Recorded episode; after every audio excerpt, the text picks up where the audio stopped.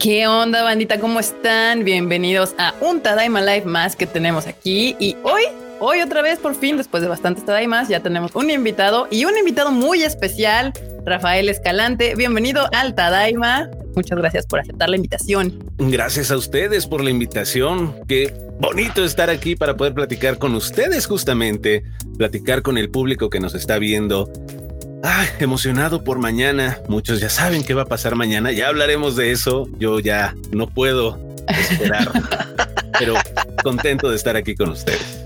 Sí, justamente, pues aprovechando, banda, que como ustedes, la mayoría ya sabe, pues mañana se reestrena en México My Hero Academia, porque ya la pudimos estrenar en marzo. Tuvo un fin de semana de estreno en marzo, pero pues después nos atacó el virus y pues ni modo, tuvimos que hacer un reestreno eh, ahora en diciembre. Y bueno, antes que nada, ya llegó nuestro patrocinador oficial del tema, Eduardo. el producer. el productor, este, con su super chat, eh, que dice: Estas son las mañanitas que canta. Ah, pues, pues para acá. El príncipe Vegeta, feliz cumpleaños, Mr. Freud. super chat de feliz cumpleaños. Ah, Muchísimas gracias. Fue ayer, fue ayer, mi cumpleaños fue ayer. Este. Muchísimas gracias, muchísimas gracias también a Eduardo G, que nos hace el gran, gran favor de patrocinarnos siempre y hoy con más ganas. Muchísimas gracias.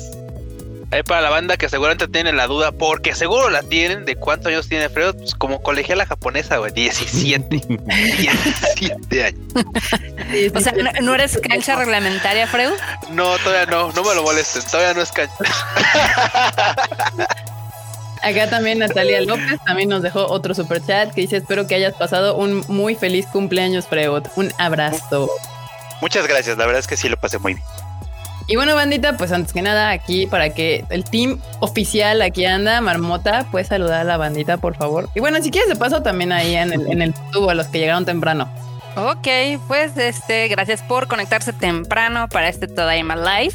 Ya vi que algunos llegaron desde las 8.23. Muy bien, qué bueno que se están volviendo puntuales, eso está padre.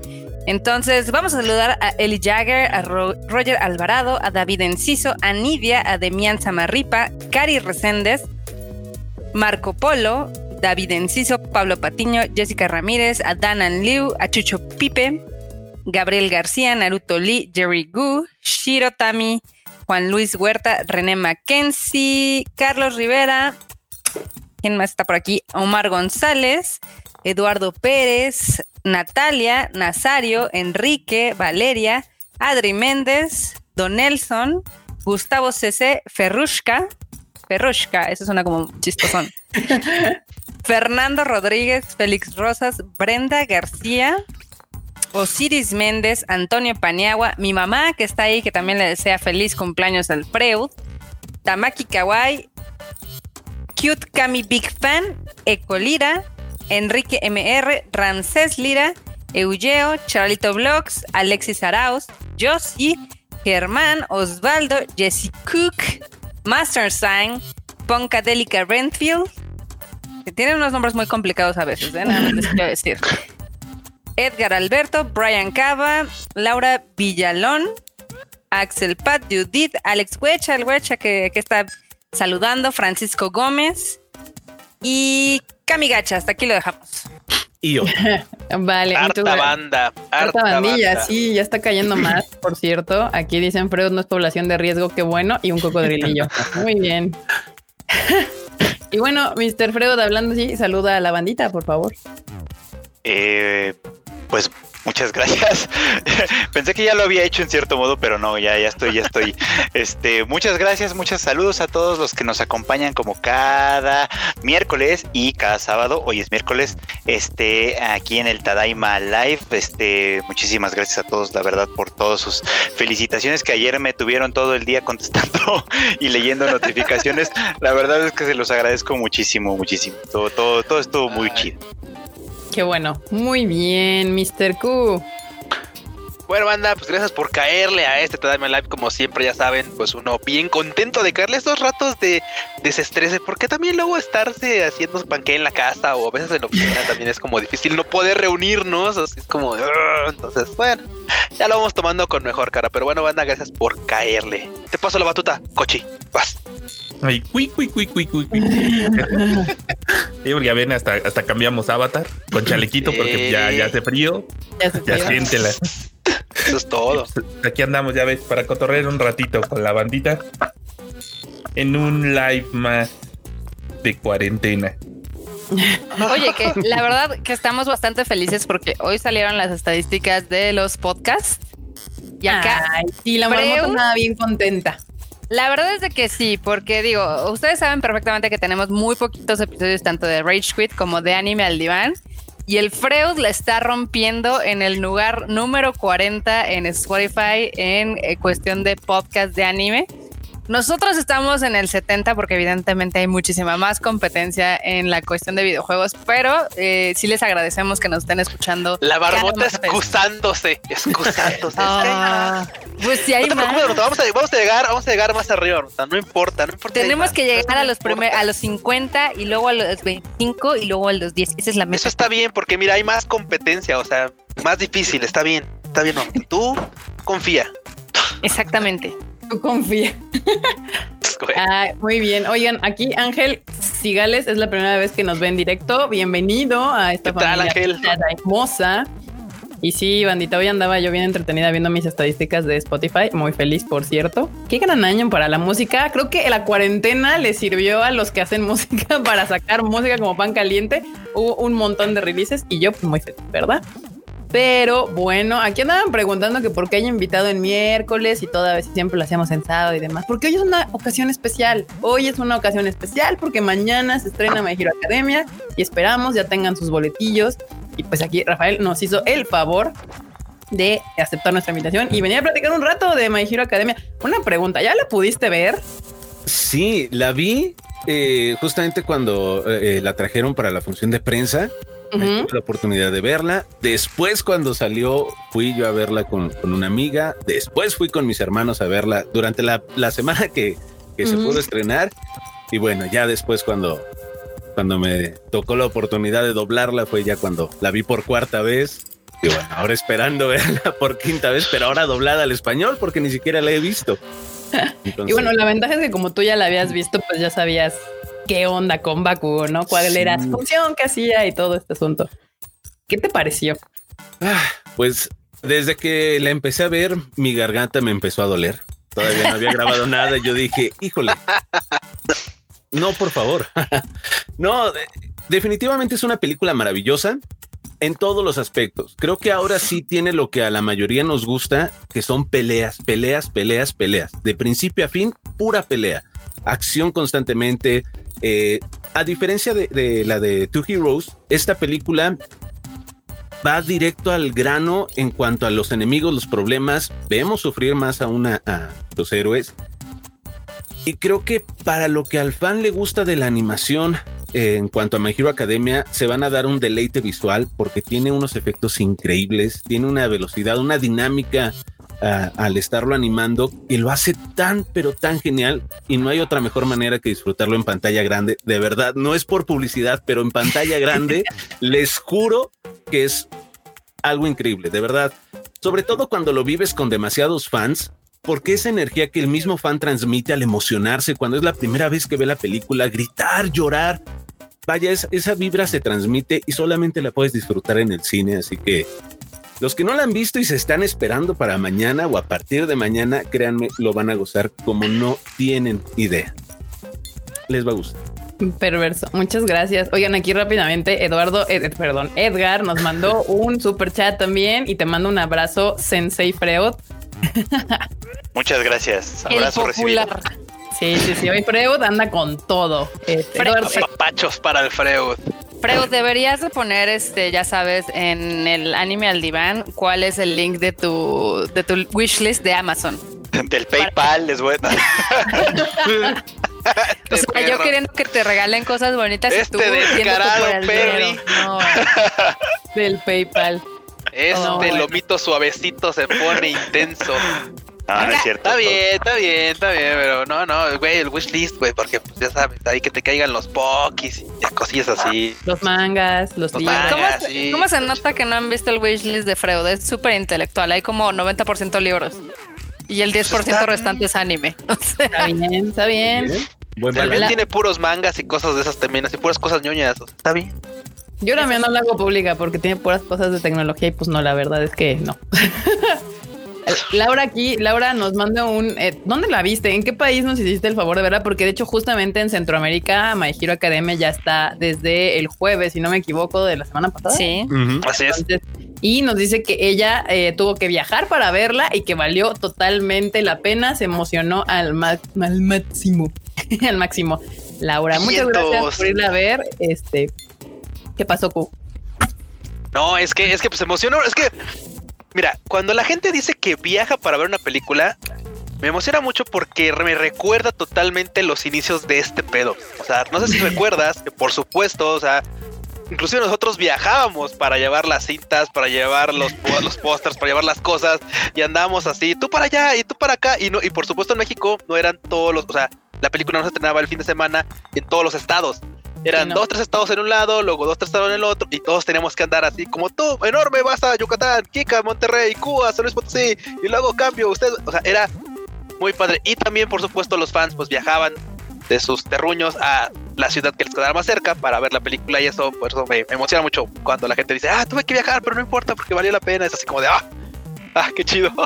Eran tiempos oscuros, Harry. La verdad es de que sí, Sí. era, era complicado. Digo, los que comenzaron acá con nosotros en nuestras primeras distribuciones, pues sí eran funciones a las 9 de la mañana en sábado y domingo. O sea, el cine no estaba ni abierto. Yeah, es verdad. Sí, Es sí, verdad. sí, Yo me acuerdo de eso- también. Los inicios del Konichiwa fueron, fueron complicados, pero bueno, ya, ya no estamos en aquella época. Bueno, en Centro y Sudamérica todavía creo que sí les toca viajar bastante lejillos, pero aquí ya en México ya no, ya casi siempre les toca en cine más cercano. Por lo menos intentamos cada vez que se puede este, distribuir en más cines. Y para los que de hecho van llegando bandita y algunos este pues no conocen a Rafael y nos andan aquí preguntando en los comentarios que quién es el invitado, quién es, Es que de el hecho no se invitado? había presentado porque no le dimos tiempo ni de presentarse. de hecho, creo que también creo que Sí, yo, Fue el yo primero saludé. Sí, fue el Ah, bueno. primerito antes de todo. Bueno. que, que dije que es Rafael y Bin Bakugo, Majiro, de todo. Pero no importa de todas maneras, porque ahora hay- atención, marmota. Ah, no, ahora no Sí, es la de marmota. verdad me, me de. Gracias. Pero bueno, para los que van llegando ahorita, porque sí, ya, ahora sí ya vamos a los 10 minutillos de- del programa y que no conocen a Rafael, pues les presento Rafael Escalante, es el que Hola. está haciendo Bakugo para My Hero Academia. Y si quieres, da, da aquí sí como que, ¿quién es Rafael Escalante? ¿Qué hace? ¿De ¿Por qué todos animes y así ha hecho? Ah, soy actor y locutor con especialidad en el doblaje de voz. Empecé en el 2013. Mi primer llamado oficialmente fue un anime. Bailando con vampiros. Ahí hice al soldado número 7. Esa fue mi patada otaku friki a este maravilloso mundo. Y curiosamente, contrario a lo que muchos creerán, casi no he doblado tanto anime como a mí me encantaría, ¿verdad? Porque bueno, porque la industria del doblaje no solo se limita a anime, el anime es una parte muy pequeña de la industria, afortunadamente va creciendo cada día, eh, cada día más y va regresando a Latinoamérica. Pero eh, bueno, de lo más destacable justamente Bakugo en My Hero Academia, en las películas que eran acá las chicas de Konichiwa Festival, eh, Kaiba en Yu-Gi-Oh! El lado oscuro de las dimensiones, eh, ¿Qué, otras? Eh, eh, Reimi Kazushi en Kengan Ashura. Por ahí hay otra, otro personaje, pues bastante conocido de otra película que está próximo a estrenarse. No sé cuándo ni por dónde se vaya a estrenar. ¿Quién más? En de animes. Ay, déjame acuerdo, por acá tengo la lista porque no me acuerdo qué otros. Este. ah, ah, ah. Ah, bueno, he estado en Origen, Espíritus del Pasado, La Princesa Mononoke, eh, también en... mm, mm, mm, mm, mm, mm, ah, en Street Fighter, en Alpha soy Ryu, de Street Fighter en Alpha y Alpha Generations, y eso es de lo más conocido, porque todo lo demás son novelas brasileñas, son series de este... Eh, de NCIS, este, también en Nickelodeon. ahor- Ahorita estoy doblando a un personaje que se llama Bernie, este, cosas así. De verdad, yo estoy más detrás de otros proyectos que del anime, como me encantaría estar, pero bueno, no siempre se puede.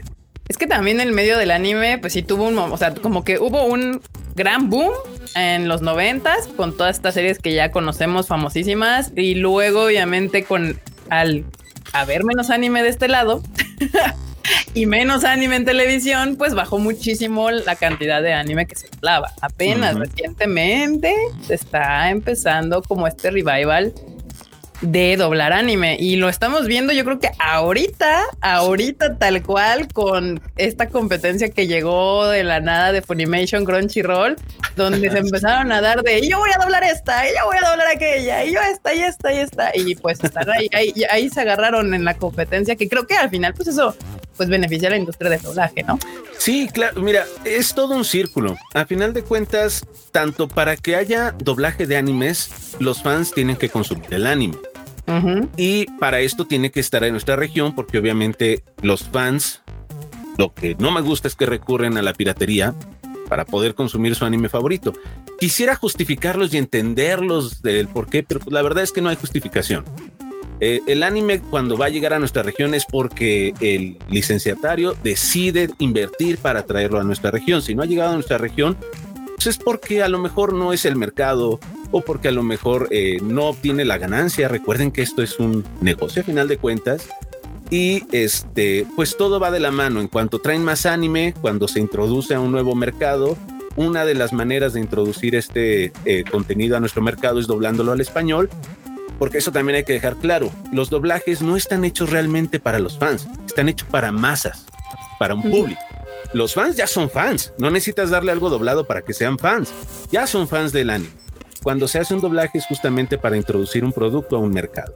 Entonces, cuando los fans consumen anime legal, hay más anime. Cuando hay más anime, hay más oportunidades de doblaje. Cuando hay doblaje, crece el mercado y siguen trayendo más anime y todo va subiendo, pero todo empieza desde abajo, desde el apoyo de los fans que nos beneficia a todos, definitivamente. Entonces, pues qué bueno que ya estamos eh, globalizándonos, teniendo más opciones de ver anime de manera legal, en streaming, en el cine, este, en televisión abierta, en aplicaciones, mangas, ya tenemos figuras, ya tenemos eh, merchandising oficial en nuestro territorio. Qué maravilloso, estamos en una época que a mí me hubiese gustado cuando era niño haberla vivido, pero lo estoy disfrutando ahora más porque yo soy quien me compró mis juguetes. Entonces, creo que creo que está bien. Sí, en ese de aquí somos todo el team de yo me compro mis cosas, que no había cuando estábamos más morrillos. Eh, pero bueno, aquí Fabi nos deja un super chat eh, que dice dos cosas. Una, que le fascinó el video de Oregairo de Freud Chicken. Y tiene una pregunta para el invitado. Dice la referencia de Zuko con Bakugo en. Ahí no le entiendo. Eh, en la primera película. ah, bueno, ¿fue suya o del guion? Eso estuvo muy chistoso y eso tiene que ver mucho con la localización y adaptación que se llega a hacer para nuestro territorio. Para empezar, eh, en el guion, si es que no me equivoco, creo que decía eh, dos caras. No sé si era alusión al, quiero creer yo que era alusión al personaje de, Batman, a dos caras. Creo que era así, pero eh, pues obviamente como me gusta My Hero Academia y luego veo los memes que hay en internet y todo esto, Bakugo no es como que se ponga a pensar en los apodos. Dice lo primero que se le ocurre y ahí se va. O sea, esa es la gracia de Bakugo, decir el primer apodo que le viene a la mente. Entonces, en todos eh, los mames y memes que hay en internet, mucha comparación de este de Todoroki es con Zuko. Entonces, a mí me hubiese gustado meterlo de invierno, pero no cabía en, la, en el lip sync y se iba a ver muy forzado. Entonces, ¿qué fue lo mejor hacer? Es meterlo de copia de Zuko. Y fue tan sutil que hay mucha gente que no lo captó, no se dio cuenta. Y ya después, cuando ven otra vez el doblaje o ven que alguien subió este a internet eh, el meme de copia de Zuko, dicen, ¿en serio dijo eso? Y van y ven eh, la película sí lo dijo, no inventes, y les da risa. Y, esa, y ese es el humor, la adaptación que se tiene que hacer para que cause gracia. Si metes un chiste forzado, ah, puede ser que funcione y puede ser que no y arruine el momento. Entonces, esto que salió de la copia de Zuko, bueno, fue gracias al fandom de, de My Hero Academia justamente y bueno, que se prestó el momento para, para meterlo.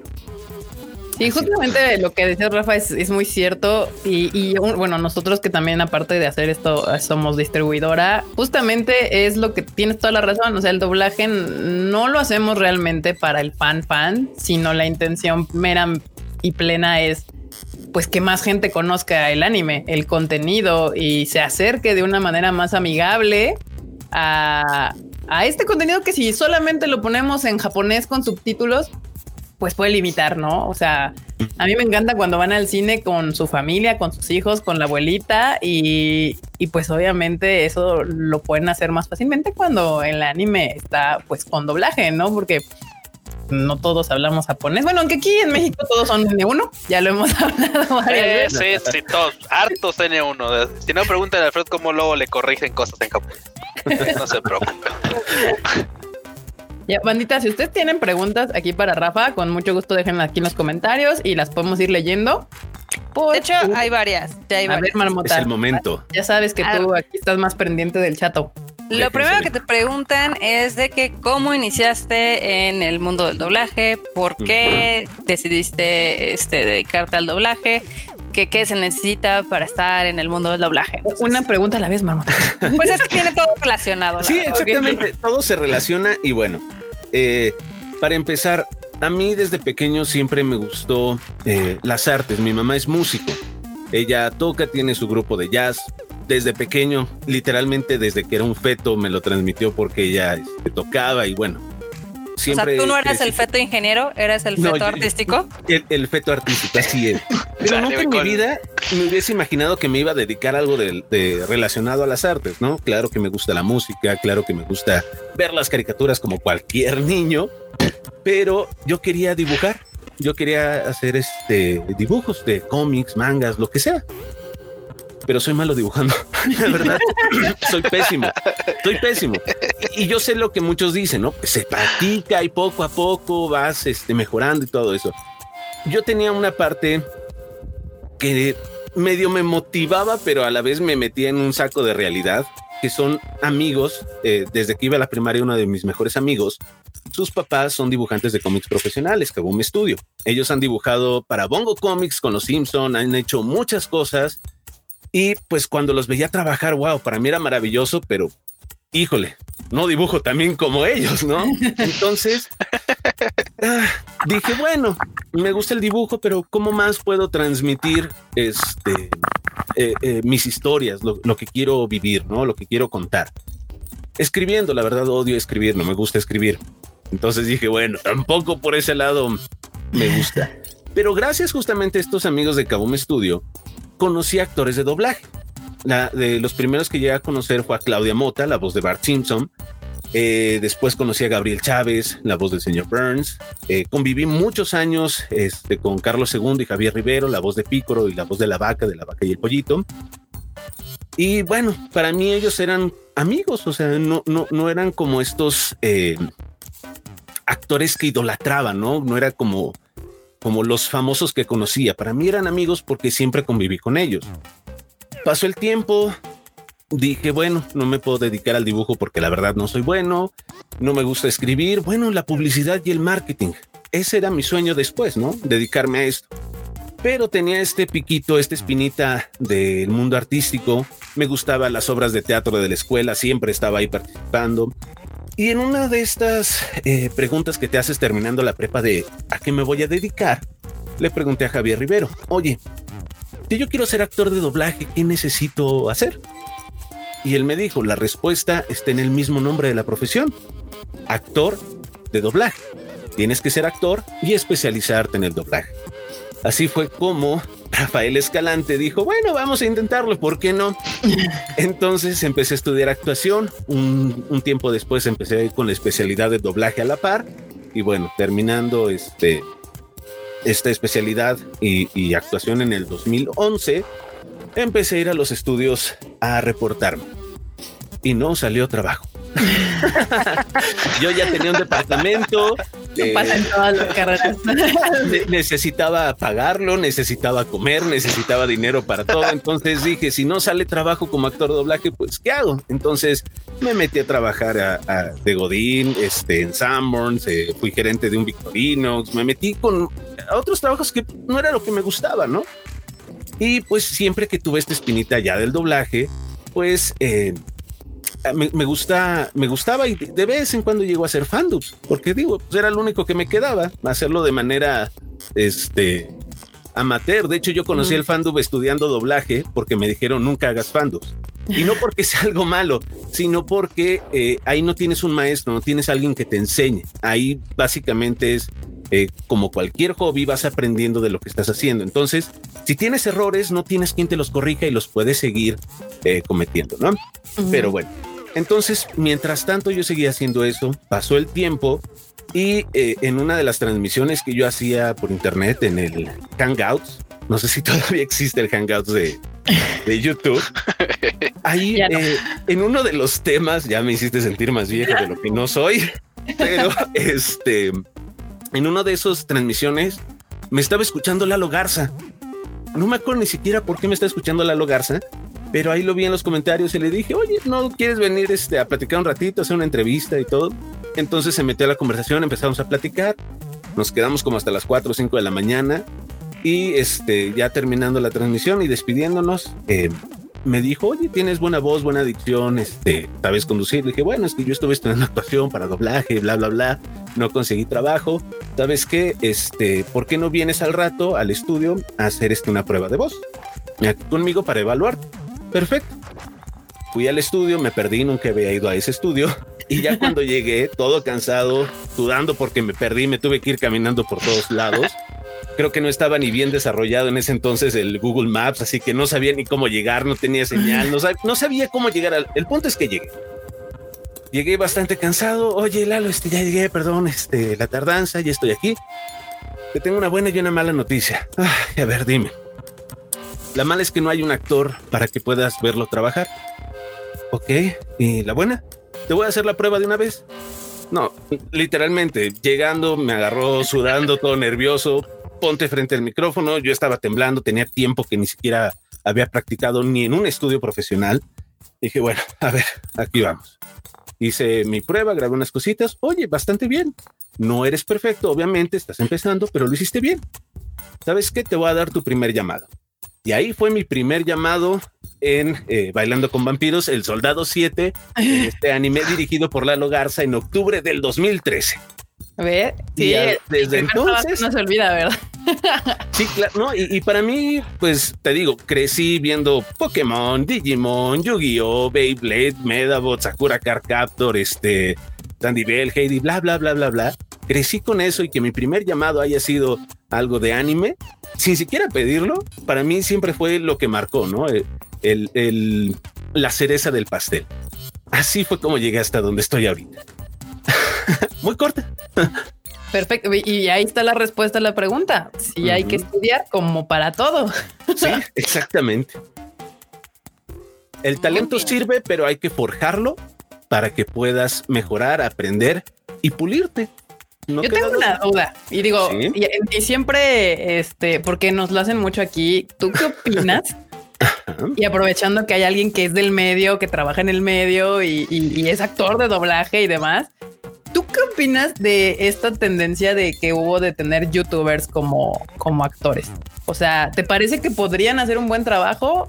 O porque digo, bueno, fuera de Luisito Comunica que le dieron un protagónico muy grande, pues la verdad es que la mayoría les dan, ya sabes, papelillos ahí secundarios, terciarios, o sea, dos, tres líneas, cosas así. Pero, ¿cuál es tu opinión sobre, al respecto de este tipo de esta pues nueva? Porque es nueva, porque antes no existía Una YouTube. tendencia incluso, sí. Digo, eh, eh, ahora es con los youtubers, pero esto siempre ha existido. En el Mm. doblaje de voz, eh, antes quienes hacían el doblaje eran grandes locutores, grandes eh, artistas de imagen, quienes eh, se los llevaron a Estados Unidos y empezaron a hacer el doblaje de voz. ¿Por qué? Porque eran profesionales del medio de la actuación o profesionales de la radio. Con el pasar de los tiempos se empezó a utilizar, eh, el doblaje a final de cuentas es marketing. Mucha gente no lo sabe, pero el doblaje es marketing. A final de cuentas es marketing el doblaje. Entonces, para el marketing empezaron a utilizar los grandes artistas reconocidos de la televisión. Ahí vemos a Tintán interpretando a Balú en el libro de la selva, en Los Aristogatos, eh, al Tata. O sea, la Chilindrina hacía doblaje desde hace mucho tiempo. Ella fue en, Locos Adams. No me acuerdo qué bien de los niños, pero ella hacía este doblaje. Ella era eh, Lucero, creo que se llamaba, de los supersónicos. Según yo era la Chilindrina. Ah. Entonces, grandes artistas ya salían en doblaje. ¿Por qué? Porque utilizaban un nombre reconocido del medio para impulsar un producto, ¿no?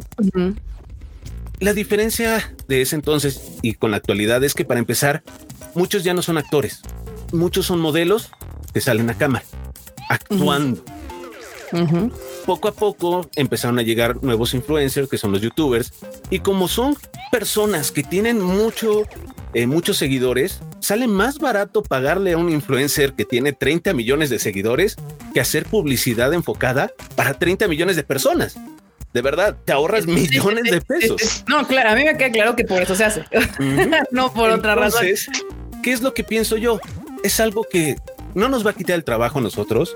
De verdad, de una película que hace un youtuber, nosotros podemos hacer 20, 30 no nos quita el trabajo. La verdad es que eso que luego exageran muchos compañeros de nos quitan el trabajo, no, no es cierto. Hay trabajo para todos en Latinoamérica. Lo que sí es un poco injusto es que eh, se les llega a pagar más del triple este, que a nosotros, ¿no? Pero yo, al menos yo lo entiendo, que se le paga tanto porque es una imagen. Es, es, lo que está trayendo a la gente, ¿no? Si yo quisiera la misma retribución, bueno, entonces me vuelvo alguien de imagen, me vuelvo un youtuber súper famoso y pues obviamente ya puedo aspirar a ese, eh, a esa paga, ¿no? ¿Qué sucede? Si realmente son actores, en, en, cuestión de cuando buscan actores de televisión, pues el doblaje es la actuación. El doblaje es la técnica de sincronización de labios. Punto. Eso es el doblaje. La actuación es lo importante. Si realmente son actores, van a poder hacer doblaje fácilmente no se les complicaría tanto. Pero pues cuando únicamente traen a alguien de imagen, pues tampoco no se le puede exigir ni juzgar como si fuera un actor de doblaje. Entonces, básicamente eso es lo que al menos yo pienso y la posición en la que estoy. Perfecto, gracias, porque sí, es que luego nos preguntan, es como de, pues yo te puedo dar mi opinión muy tal vez de distribuidor, ¿no? Que justo es como tú decías, o sea, era de, pues sí, yo, yo no, yo no te puedo decir, ay, no es que es un gran actor o no, porque no es, no, no es, no le sea eso, pero te puedo decir la razón por la cual contrataron a Luisito Comunica. O sea, no por sus grandes skills de actuación, sino por sus 10 o 15 o 40 millones de seguidores, no sé cuántos tiene. O sea, esa fue la razón. No creo que hayan dicho, no, es que es, el gran actor de doblaje. Ese, vato, ese vato lo escuché como para Sonic, sí. ¿Y sabes qué fue? ¿Sabes qué fue? Ni siquiera lo peor. Lo hizo bien juzgándolo como alguien, juzgándolo como alguien que no es actor de doblaje, lo hizo bien, de verdad. Por ahí tenemos otros actores en papeles protagónicos de series emblemáticas que salieron para Disney, que aunque es actor, lo hizo pésimo. Y, y, ojo, lo que ustedes escuchan ya es el producto final y se regrabaron varias cosas y eso fue lo mejor que se pudo hacer. Ya de plano, cuando ustedes están escuchando un doblaje, o, inclusive en material, pues tomen en consideración que fueron varias tomas las que se hicieron, fueron regrabaciones, repeticiones, y eso fue lo mejor que se pudo sacar. Entonces, cuando un mal trabajo de doblaje sale a, a, imagen, sale en proyecto, fue lo mejor que se pudo sacar. Entonces, ya si algo está muy mal, imagínate cómo está todo lo que había antes de que tuvieras esto. Entonces, híjole. También y esto fue lo mejor que se pudo. sí, literalmente así te lo presenta. No sé si eso ayuda o perjudica. así fue lo mejor. ¿Qué pasa, Marmot? Está cañón. Eh, por ejemplo, a mí me gustaría que Rafa nos contara cómo es el proceso de doblaje aquí en México, porque nosotros ya les hemos hablado muchas veces de cómo se hace, eh, digamos que la actuación de voz en Japón, de cómo están muchas veces, este, pues hay directores que literal tienen a todo el cast y graban toda la escena juntos y son estudios impresionantes y demás. Pero, pues que les cuentes aquí a la banda cómo es el proceso aquí. Y, eso me encanta, te juro que me encanta contarlo y platicarlo, sobre todo a los fans del anime, porque no entienden que el doblaje de voz es muy diferente a lo que se hace en Japón. Como bien lo mencionas, allá en Japón es voice acting. ¿Qué es el voice acting? Se tienen algunos storyboards o se tienen algunas imágenes del el personaje y qué es lo que va a hacer, pero realmente el Seiyu, eh, el actor de voz, hace la interpretación y posteriormente sobre esa interpretación, sobre ese audio, se anima. Por eso es que inclusive en el anime hay algunas desfases en el audio, no coinciden las labiales, hay, hay errores normales, ¿vale? se anima sobre la voz. Aquí lo que nosotros hacemos es una reinterpretación a nuestro idioma y a nuestra región de lo que estamos eh, escuchando, ¿no? Puede ser en japonés, puede ser en inglés, puede ser en chino, en cualquier otro idioma. La diferencia es que nosotros no tenemos este tiempo ni este proceso para estudiar a los personajes. Así como ustedes creen que nos llegan los mangas para que los leamos todos, nos llegan los Blu-rays para ver los animes, nos llega el script completo y estamos sentados semanas antes. No, no es así. Literalmente llegamos al estudio. Bueno, para empezar, cuando al estudio le llega el, producto, se asigna un director de, diálogos, al, al director de doblaje. El director de doblaje, si el cliente lo solicita, se hace un casting para elegir las voces. En este punto, el director del doblaje selecciona tres, cinco personas, dependiendo cuántas les pida el cliente, para eh, mandarlo a ellos y que ellos elijan la mejor voz que les parece para su producto. Posteriormente, ya que se tiene elegido el cast, bueno, se hace el llamado a los actores, se les avisa eh, cuánto tiempo van a grabar. Hay veces en que ni siquiera nos dicen, ¿sabes qué es un anime?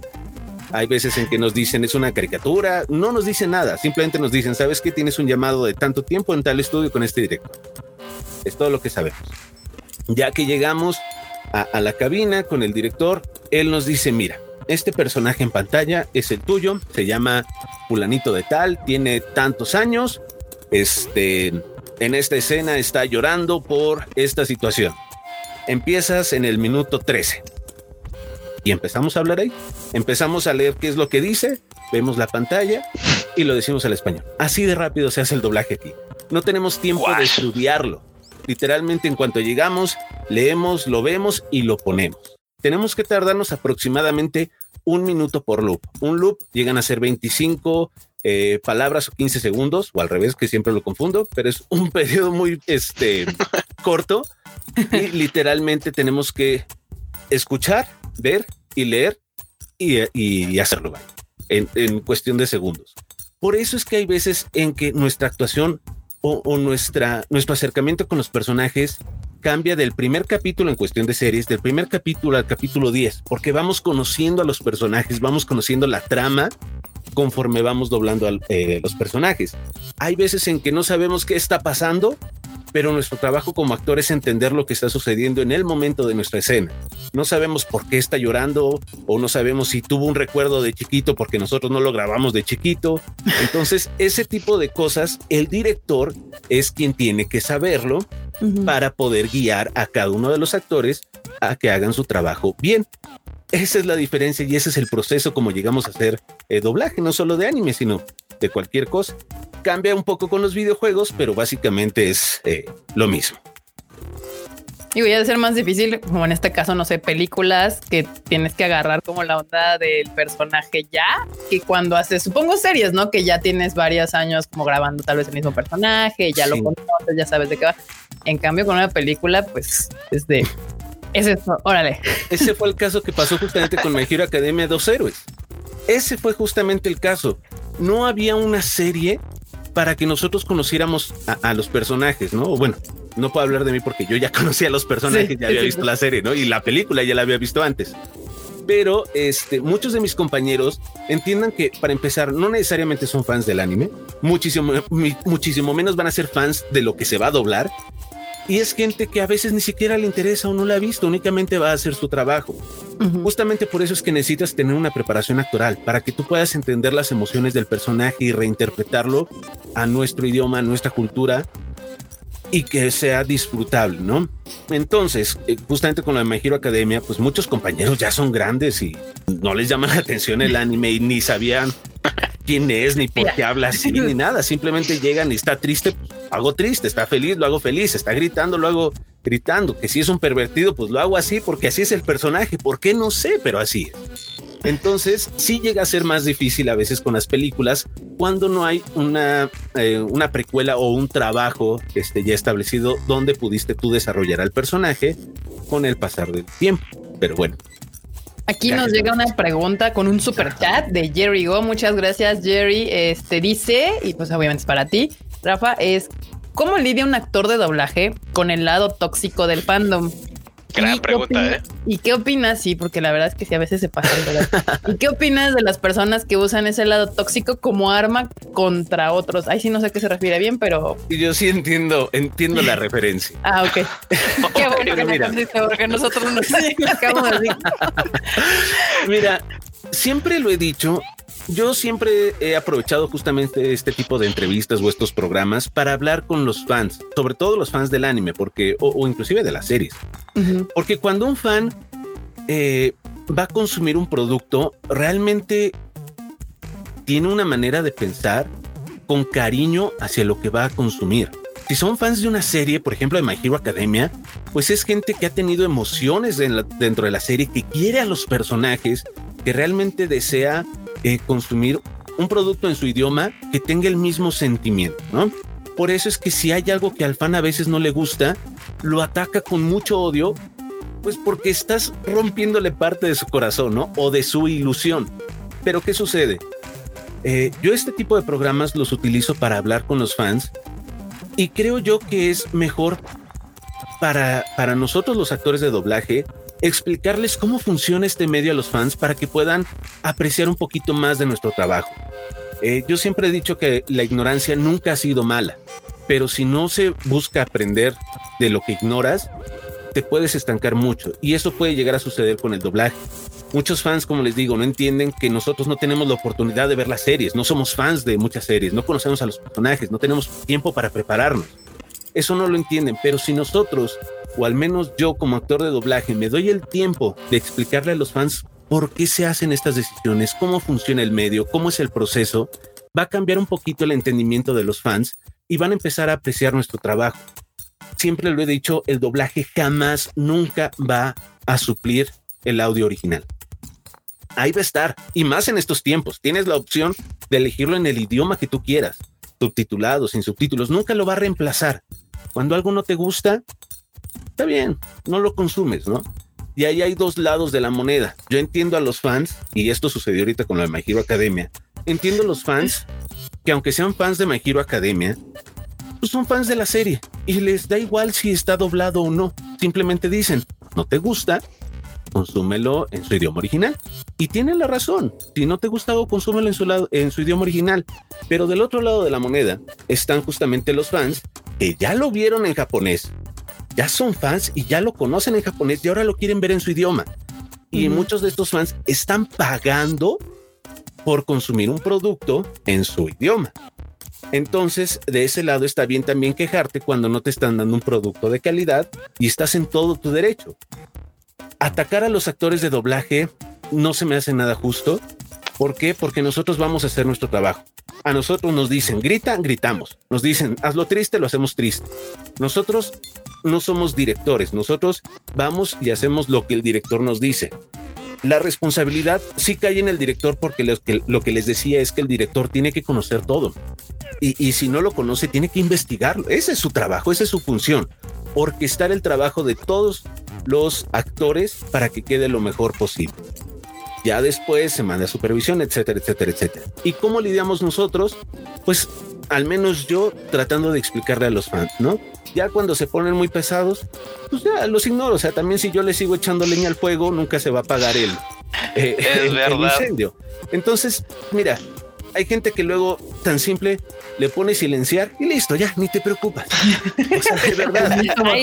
soy yo. es, que, es que sano. O sea, yo me doy el tiempo de explicarle a alguien. Mira, por este motivo pasa esto y esto y esto.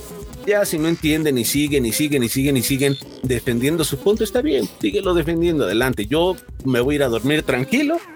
Sigue platicando con la gente que te pele. o sea, básicamente así es como yo lo hago. Justo lo que aquí les hemos dicho como muchísimas veces que pues no está padre que anden acosando gente en redes sociales por cualquier cosa. O sea, también, o sea, sabemos que hay algunos que aprovechan y echan al fandom encima. Ah, No vamos a decir nombres, no vamos a quemar gente, pero ustedes saben quiénes son. Mira, eh, eh, esto también no se me hace cool. O sea, yo, yo entiendo que, que nosotros como figuras públicas, entre comillas, que realmente nosotros nos debemos a los fans, porque nosotros no seríamos nadie sin ellos. Ellos son los que nos sacaron y nos piden en convenciones y que quieren que este actor esté haciendo la voz. Gracias a ellos es que nosotros llegamos a tener a veces más trabajo, lejos del doblaje de voz, me refiero a las convenciones, firma de autógrafos, que inclusive porque tienes fans te toman más en cuenta para otros doblajes, etcétera. Gracias a ellos. Utilizarlos como herramienta para atacar a otros compañeros, ahí sí no se me hace muy bonito. ¿Por qué? Porque a final de cuentas trabajo es trabajo. Y, y sería demasiado hipócrita de nuestra parte el decir, ataquen a este actor o este, díganle que respete las voces, si a final de cuentas te puede tocar un proyecto a ti y tú lo vas a aceptar aunque ya tenga otra voz. ¿Por qué? Porque trabajo es trabajo. Trabajo. sí. O sea, a final de cuentas, que si llevas años dándole voz a tal personaje y de repente el cliente dice, no, ahora quiero que lo haga esta persona, pues lo siento, el personaje no te pertenece. Si el, si el dueño de la licencia dice, quiero que se haga acá y quiero que lo hagan puros youtubers, es su problema. Él sabrá qué hacer, es su dinero, es su proyecto, es su producto. Y si nosotros empezamos a atacar es de, oye, a ver, ¿sabes cómo funciona la industria? ¿Sabes que no fue como que haya llegado el actor y, y decirle, oye, te lo voy a hacer más barato y no se lo des a él? Que se han dado casos, ¿no? Pero a final de cuentas es un negocio. En el negocio, lamentablemente es así. Quien te ofrece un producto más barato con la mejor calidad o convence al dueño de, de- de la licencia, pues claro que le conviene, porque son negocios. Por más artístico que sea, el medio del doblaje es un negocio. Y se supone que los actores de doblaje debemos de entender cómo funciona el medio como para nosotros estar diciéndole que vayan a atacar a, a los otros, ¿no? Eso ya es muy hipócrita, al menos de la manera en como yo lo pienso. Digo, también, o sea, por ejemplo, de este lado, pues evidentemente eh, mi teoría es de que muchos doblajes se han hecho fuera de México precisamente porque ya los licenciatarios o los distribuidores pues ya están cansados un poquito de ese tema, ¿no? De que se hace siempre drama o de que siempre es polémica y de todos los grados de toxicidad y demás. Entonces, Mm. Sí, eh, es va, va- va junto con pegado, como dicen, ¿no? Definitivamente hay veces en que lo que se paga es la calidad. Y, y hay veces en que lo que pagas demasiado caro no es sinónimo de calidad, ¿no? Se puede ver con los productos físicos, con celulares, por ejemplo. Puedes pagar un celular de gama alta y no es necesariamente la mejor calidad, pero son negocios y cada quien decide en qué va a invertir su dinero. Lo mejor que pueden hacer eh, los licenciatarios, como ustedes entenderán, es justamente decir, a ver, este es mi presupuesto. Si yo quiero invertir en una excelente calidad, voy a buscar qué es lo que me conviene a mí con mi presupuesto. ¿Por qué? Porque son negocios, repito. Entonces, eh, sí hay, hay muchos eh, eh, licenciatarios que dicen, bueno, ¿sabes qué? A lo mejor mi presupuesto es limitado, necesito irme por lo que me alcanza.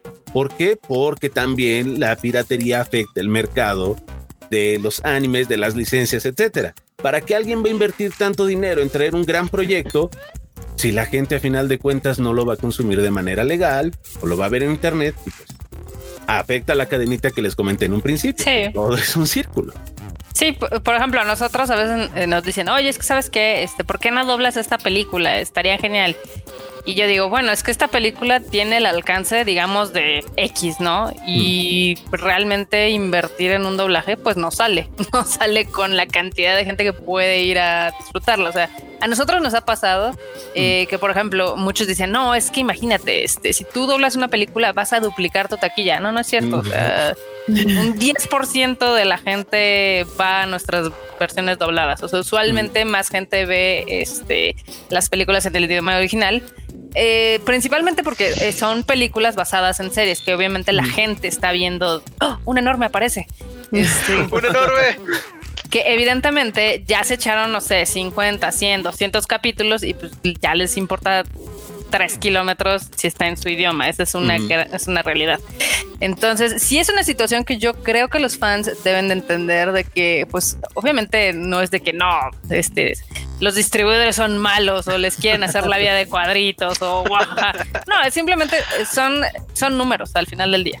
es, algo negocio. frío. Los fans no entienden eso. E, e, el simple anime es un negocio cuando adaptan tu manga favorito a una animación es por negocio, no es porque dijeron, ay, pregúntenle a Kimetsu no ya iba. Exacto, no, no, no, es como que hayan dicho, ay, a los fans les encanta este manga, vamos a dárselo animado. Es más, deja saco del banco y les doy dinero para que... No, no funciona así.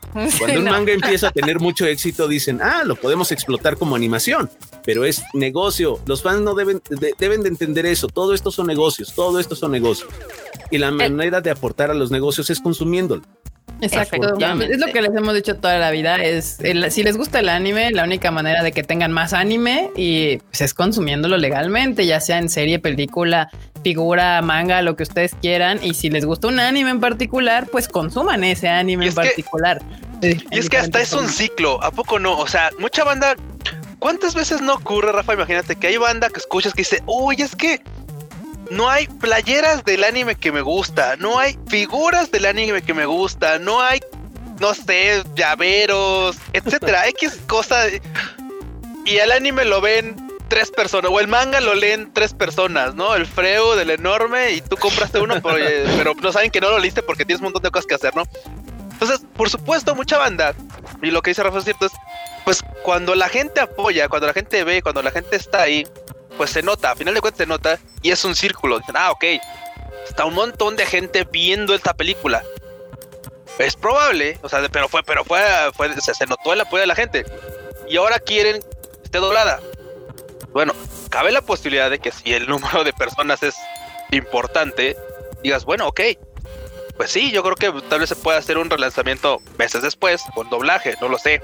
O algo, fue como hicimos justamente My Hero 1, o sea, My Hero Academia, eh, ay, la primera.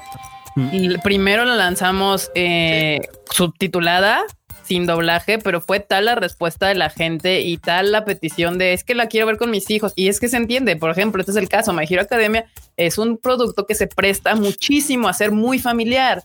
Es muy fácil de entender, hasta para la gente que realmente no es fan del anime, pues el concepto de los héroes es un concepto que entienden perfectamente. Entonces, es un concepto mundial. Ajá, entonces fue la discusión de Carla y yo de, bueno, pues vamos a hacerle doblaje, la gente lo está pidiendo, hubo una respuesta importante, vamos a, pues literal, apostarle. O sea, cuando haces este tipo de cosas, lo estás apostando a algo sin saber si la gente va a responder o no. O sea, tú ya le vas a invertir y no sabes si va a funcionar o no.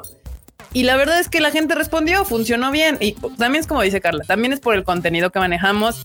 En el resto del cine, sí, la mayoría de la gente va a ver las cosas y las consume con doblaje. En el anime no funciona así todavía. Obviamente, ¿qué más me encantaría? Que si más gente la viera con doblaje, significa que está expandiéndose más este, este pequeño nicho. Pero hasta el día de hoy, todavía fácil el 80% de la gente que va al cine a consumir animación japonesa la consume en japonés. Pero la intención de cada vez que se hace un doblaje con alguna película es crecer ese mercado, que le llegue a gente que no es fan, que le llegue al, o sea, si el papá es fan de My Hero Academia, pues que lleve a sus morrillos a ver My Hero Academia o que vaya el chavito con su mamá o con su abuela, que nos han llegado luego esos mensajes, ¿no? De, ay, es que fui con mi abuela y le gustó y entonces ya me entiende y ya se sienta a ver conmigo My Hero Academia, ¿no? Qué bonito, qué padre, eso es lo que hace el doblaje, la verdad. Por ejemplo, ahora que fuimos a ver este Tenkinoko el tiempo contigo, eh, había una familia, bueno, eran eh, dos chavitas con su abuela, y entonces las tres estaban disfrutando la película y salieron y no, así está bien bonita y así, ¿no? Entonces esas son cosas como que calientan el cocoro y es muy padre. Pero también al mismo tiempo, pues es una apuesta grande, porque nos ha pasado, hemos traído películas y les hemos invertido en el doblaje y pues nomás no han jalado, ¿no? O sea, saludos, Pancres. Hermosa película, a mucha gente le gusta, pero la verdad es que no la fueron a ver con doblaje, la fueron a ver en japonés. Y pero con My Hero funcionó, con este Ride Your Wave más o menos, o sea, pero la verdad es que las películas ya lo sabe la banda que hay, mucha gente que tal vez no nos escucha tan seguido justo porque estamos hablando del tema del doblaje. Ya saben que aquí somos team japonés con subtítulos, pero entendemos perfectamente. y es que sí. Mira, ahí sucede algo muy gracioso. A mí me gusta ver series si tienen doblaje, mi primer acercamiento es con doblaje. De verdad. Si tienen doblaje. ¿Por qué? Porque así es como funciona la mente. Y, esto es algo que se los voy a explicar a los fans. Y, pongan atención, chicos, porque esto funciona así. Cuando nosotros éramos pequeños y veíamos, me pones en... cuando nosotros veíamos, por favor. No, me, me apeno. Cuando nosotros veíamos Dragon Ball, veíamos Pokémon, veíamos Digimon, veíamos eh, las series clásicas, digo, para nosotros son clásicas, ya tiene su tiempo. Nuestro primer acercamiento fue doblado al español, porque era la única manera en que podíamos disfrutar ese material, a menos de que estuvieras en frontera y veías la señal de gringa, etc. Era nuestro primer acercamiento. La mente funciona así, relaciona una imagen con una voz. Si nuestro primer acercamiento fue en español, para nosotros Goku suena como Mario Castañeda, aunque ya lo hayamos visto en japonés, pero lo reconocemos fácil. Eh, eh, tan simple como en los memes, ¿no? De que ponen el texto de Hola, soy Goku y lo escuchamos con Mario Castañeda, porque estamos acostumbrados a escuchar a Goku con Mario Castañeda. Esa fue nuestra primera aproximación. Yo siempre pongo el ejemplo del identificador de llamadas en el celular. Si te entra una llamada y ves en la imagen que es tu mamá, dice mamá y el número es el de tu mamá, al responder a quién esperas escuchar. A tu mamá. Pero si de repente escuchas otra voz, escuchas mi voz, te saca de onda, ¿no? Y dices, ¿qué te pasa? ¿Quién eres tú? mi mamá? Claro, eso mismo sucede en el japonés, bueno, no en el japonés, eh, en el anime actual. Como ahora tenemos diferentes maneras de consumir el, eh, el anime, afortunadamente, nuestro primer acercamiento es en su idioma original. Ya después de unos años o meses, te trae a nuestro idioma, a nuestro idioma, perdón. Pero nosotros ya nos acostumbramos a escuchar un personaje con una voz, relacionamos una imagen con su voz. Obviamente va a ser diferente cuando lo consumes doblado al español, porque no es lo mismo, no es exactamente lo mismo. Y es ahí donde a mucha gente le entra el choque. Es que las voces no se parecen, es que no va con su edad quienes son fans de Bleach, a mí me gusta mucho Bleach, Ichigo Kurosaki tiene 14 años. ¿Se ve Tiene voz de macho alfa. No, no, o sea, y, y, muchos con Deku dicen, es que tiene 16 años, tiene que ser una voz más aguda. A ver, el contexto no es realmente la edad. Si nos vamos a edades, las mujeres están demasiado desarrolladas a sus 13 años como para... Entonces, realmente, ¿qué es lo que se ha hecho en el doblaje desde siempre? Es ver al personaje y qué voz le queda al personaje. Así se ha hecho siempre en el doblaje, ya lo hemos escuchado con Goku. Y ese es el claro ejemplo de cómo un producto puede ser tan bueno sin respetar forzosamente el tono que tiene en el japonés. Imagínense a Laura ah, Torres grabando a Goku adulto. No, yo voy a defender que el Goku adulto de Mario Castañeda ha sido de las pocas decisiones acertadas de todo el doblaje mexicano. Bueno, no, yo, más bien me voy a, ir más hacia Japón, que más bien el no haber cambiado la voz de la señora, mis respetos a, ella, eh, cuando Goku creció, es uno de los grandes errores del doblaje. Más bien es, pero, bien sí, pero fue por los fans y lo mismo sucede con Satoshi, con Ash Ketchum. No quieren los fans que lo cambien, pero eso es porque los fans son los consumidores y si les cambias el producto. Sí, ha habido varios Ash, ¿no? Según tengo entendido. Sí, ¿no? Y hubieron tres. Ah, sí, sí. Fue eh, este Gabo Ramos, la primer voz que desde los 13 años creo que hacía Ash Ketchum. Después, cuando se fue a Argentina, que fue cuando el cliente dijo, oye, no lo puedes grabar de allá, te regresas si quieres conservar el personaje o no. Fue cuando se estuvo haciendo ese cambio, buscando otra voz. Lo hizo Irving Dayan, la voz de Yugi Pequeño. Y ya después se eligió a eh, Miguel Ángel Leal, quien hace a Meliodas y bueno, actualmente sigue siendo Ash. Han sido las tres voces, al menos del doblaje aquí en México. Creo que también se llegó a doblar en Argentina unas películas, pero bueno, ahí es otro caso. Ya es otra cosa, sí. Exactamente. Qué loco. bueno, al final del día ya ven, todos pueden coexistir aunque hagan el mismo personaje. Eso está padre. Aquí sería bonito, pero hay veces en que se lo dije irónicamente, pero bueno.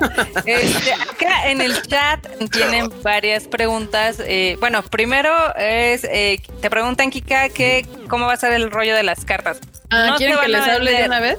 Quieren verle. Bueno, a ver, les enseño las tarjetas que aquí de hecho las tengo ahorita. A ver, exacto. A ver, aquí se las voy a enseñar. Este, aquí van a ser tres. Está Midorilla. Eh, tenemos aquí a Ochaco y Bakugo, Amarilla y todo. Están bastante chidas, la verdad es que porque aparte son de plástico, ¿eh? No son impresión de cartón ni nada, sino hasta escuchen, mira. ¿Cómo se no manches cómo se escucha el plastiquillo. Este no se van a vender. De hecho, acá atrás dice not for sale, no se venden. eh, se las tienen que dar cuando vayan a ingresar a la sala. No importa si compraron su boleto en taquilla o en la aplicación o en la página web de Cinépolis. Cuando entren a la sala, solicítensela al Cinepolito que está ahí.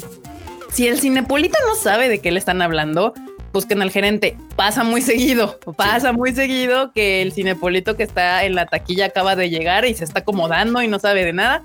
Pueden preguntarle al gerente y de hecho si no hasta hasta llévense en, en su en tu teléfono la, la de más que cine oficial de Cinépolis donde dice ahí Dice. que van a entregarlas. Pero recuerden que es hasta agotar existencias. O sea no es para todos los que vayan a verla es para los que vayan pues yo creo que empecé este fin de semana porque Sí, pues, ¿eh? hasta Y eso quién sabe porque Ya no para sabemos cómo van a mañana- estar, ¿eh?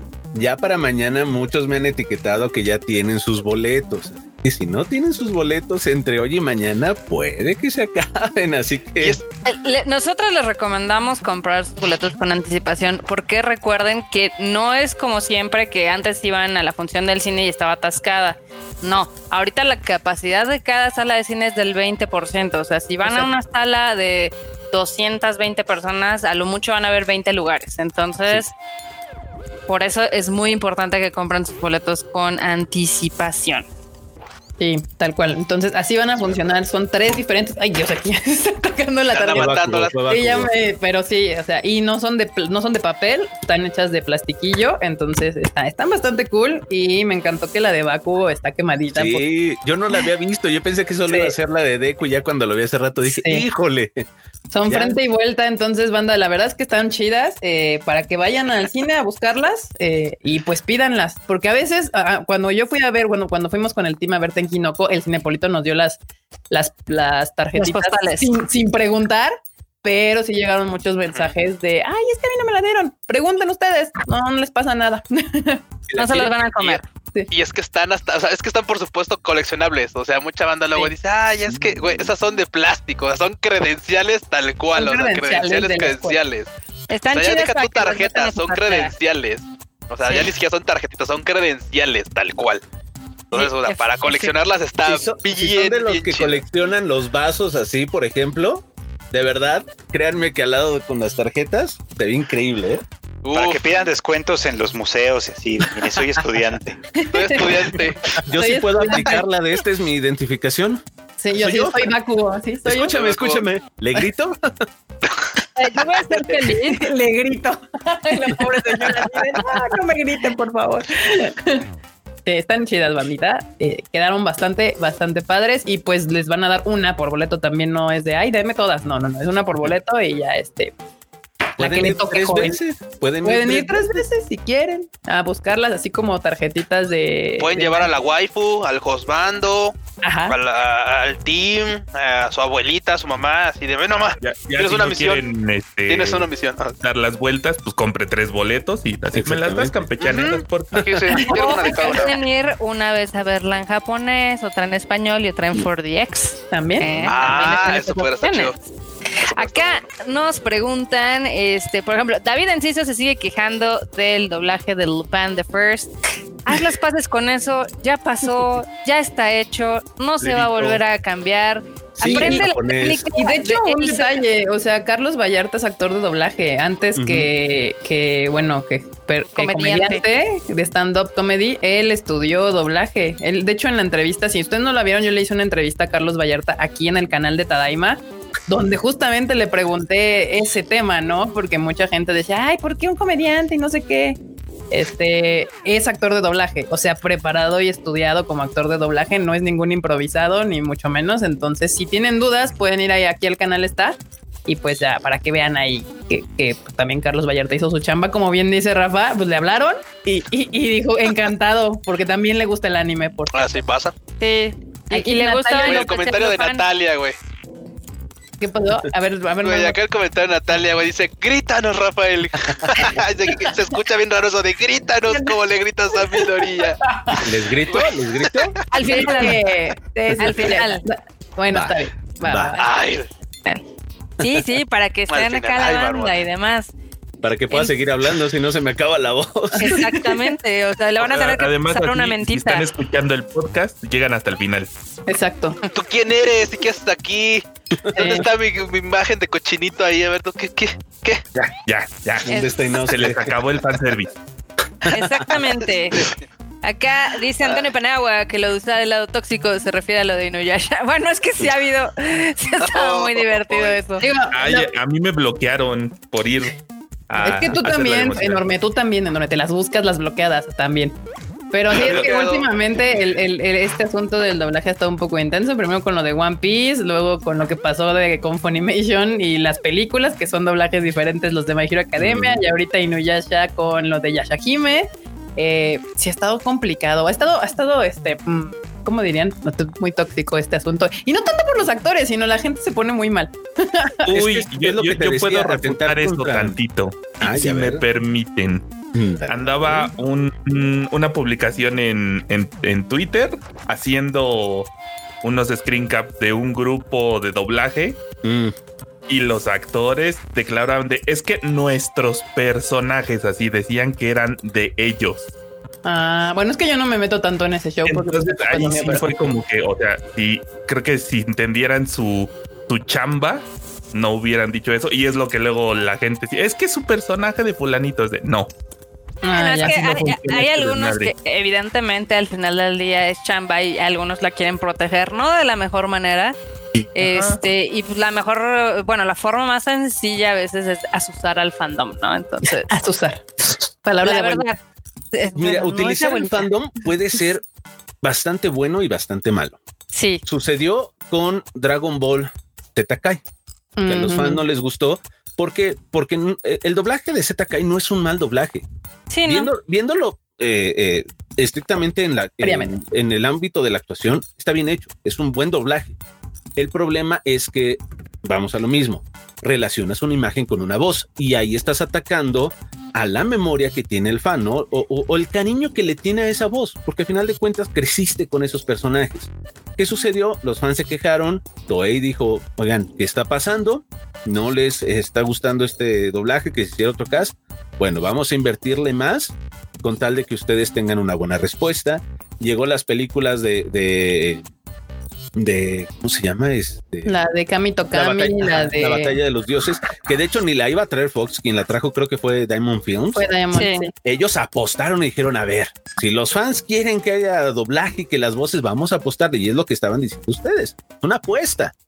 Los fans respondieron bastante bien. Quiero También creer. respondieron que Fox no los dejó tener la de Broly. Exactamente, exactamente. Entonces ya después se ponen las pilas lo- los otros licenciatarios, los distribuidores y dicen, ah, mira, aquí, hay- aquí está el pan y los fans lo van a consumir. Y apuestan con la siguiente película y respetan las voces en Dragon Ball Super y sí, cierto, o sea, todo Digo- sí, sí, sí es gracias también a los fans, pero siempre y cuando lo consuman y aporten. O sea, es De hecho, negocio. justamente como redoblando eso que dice Rafa, es que viéndolo de la parte distribuidora, hay una realidad. No hay, no existe otro anime que se compare con Dragon Ball. O sea, no Sí. puedes tú usar a Dragon Ball como una Moneda de cambio. No, como una métrica eh, para comparar. comparable con cualquiera. O sea, ni siquiera con Caballeros del Zodiaco y Sailor Moon, que vendrían a ser las dos que están atrás, muy lejos, pero más cercano. Ni siquiera con esas puedes tú comparar este con nada. O sea, No, pues, tan es así que el único, la- el único anime que tiene una distribuidora grande, o sea, de nombre como Fox Universal, Warner, estas grandísimas, pues es Dragon Ball, porque Toei les ha, le ha ofrecido a Fox sus otros contenidos y no le interesan. A nadie le interesa nada que no sea Dragon Ball. O sea, realmente es, es un, un estandarte injusto para los demás animes. los O demás sea, al final de del día eh, es muy difícil batallar contra más de 25 años con nostalgia. O sea, eso está, está cañón. y Más sí, de tres generaciones. exactamente. O sea, sí, porque hay gente de nuestra edad que, por ejemplo, ya tiene hijos y ya están viendo Dragon Ball y ya están de, mira, este, sé como yo, ama el anime y demás, ¿no? O sea, Sí. Mira, Braulio Goku. Mira, ¿Tu nombre? ¿De dónde crees que salió? casi, casi. Es, es algo complicado. Y de hecho, es un, eh, digamos que es un fenómeno que ocurre nada más aquí en Latinoamérica, porque hay que recordar que en Estados Unidos, que es uno de los mercados más grandes de anime, ahí no la maneja ninguna distribuidora grande. Al final del día, Funimation es quien ha llevado las otras series. bueno, las otras películas. sí. Y aquí en Latinoamérica, pues sí, ya han saltado, ya sabes, de, de Diamond Films a Fox, etc. Porque pues al final del día les va muy bien. O sea, son... Y ahora va a ser de Disney. Sin duda. Son estos grandes títulos así míticos que realmente ningún anime les va a llegar. O sea, no, pues tendría que, es que eh, Goku Dragon Ball llegó en una época específica, en un momento de en la historia de la televisión y demás, que es actualmente imposible que vuelva a suceder. Eh, entonces, pues es, es, es, completamente injusto. Aquí me pone Naruto. No, o sea, Naruto es también otra, otra estrella en el anime, pero al final sigue ya siendo un nicho. O sea, lo que hizo Dragon Ball en su momento es muy difícil que se repita y no solamente pasa en cine, o sea, Dragon Ball es una franquicia que pues, ustedes pueden encontrar playeras de Dragon Ball en Walmart, o sea, eh, figuritas eh, que trae Bandai y demás que se encuentras en todos lados. O sea, es, otra cosa, es un, es un contenido que por algo Toei lo trata como lo trata y le invierte como le invierte en Latinoamérica, porque eso es estandarte. Eh, pero bueno, pues no sé si tengan otra pregunta o hablamos de la tercera película de My Hero Academia. ¿Qué? ¿Qué tercera película de My Hero? Ya todo el chat aquí. Así de una vez, cálmense, banda. O sea, solo ha salido una foto y se confirmó que viene una tercera película para el película. Porque antes de esto no sabíamos qué era. Sí, sí, o sea, porque antes de esto no sabíamos qué era. O sea, era como, decíamos, es un proyecto, un tercer proyecto, un, proyecto nuevo de, de My Academia, pero como dice el Q, vamos a ser honestos, en el Tadaima Live pasado, Erika estaba apostando que era el lanzamiento del nuevo arco y pues literal el día siguiente salió y a ver, dijo, no, no, no, no, me, calmas, marmota. Falso, a ver, falso. Yo lo dije, no, no, a ver, yo lo voy a repetir y ahí está grabado. Yo les dije, salió una imagen que no dice claramente qué es. Puede ser cualquier cosa y hasta me puse a enumerar N millones de cosas. O sea, no dije, no puse algo en particular. Nada más que el siguiente día o dos días después, o no sé, en la misma semana que hicimos esta Daima Live, pues ya salió la noticia y la confirmación de que sí, iba a ser una nueva película de My Hero Academia, lo cual me sorprende porque significa que empezaron a producir y trabajar todo esto ahorita.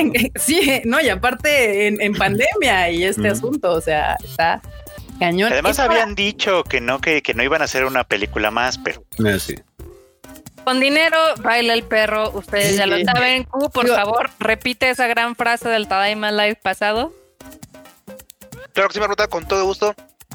La frase en japonés dice Okane ga areba Básicamente con dinero baila el perro, así que no hay falla, van Si aquí usted le caen con sus billetes, ahí películas va a seguir habiendo. Lo siguen apostando a My Academia, aunque por la pandemia a esta película que de hecho justo vamos a, a reestrenar mañana, no le fue nada bien al, nivel mundial porque la estuvieron estrenando marzo, mayo en algunos países donde la pandemia ya había estado tarde, no, así. Entonces, a, Heroes Rising eh, fuera de Japón no le ha ido pues bien, digamos, honestamente, pero no es por culpa de la película, fue por culpa de la pandemia porque la película, de hecho te voy a hacer esta pregunta, a, mí me gusta más esta que la anterior, a ti Rafa, que, ¿cuál? Esta.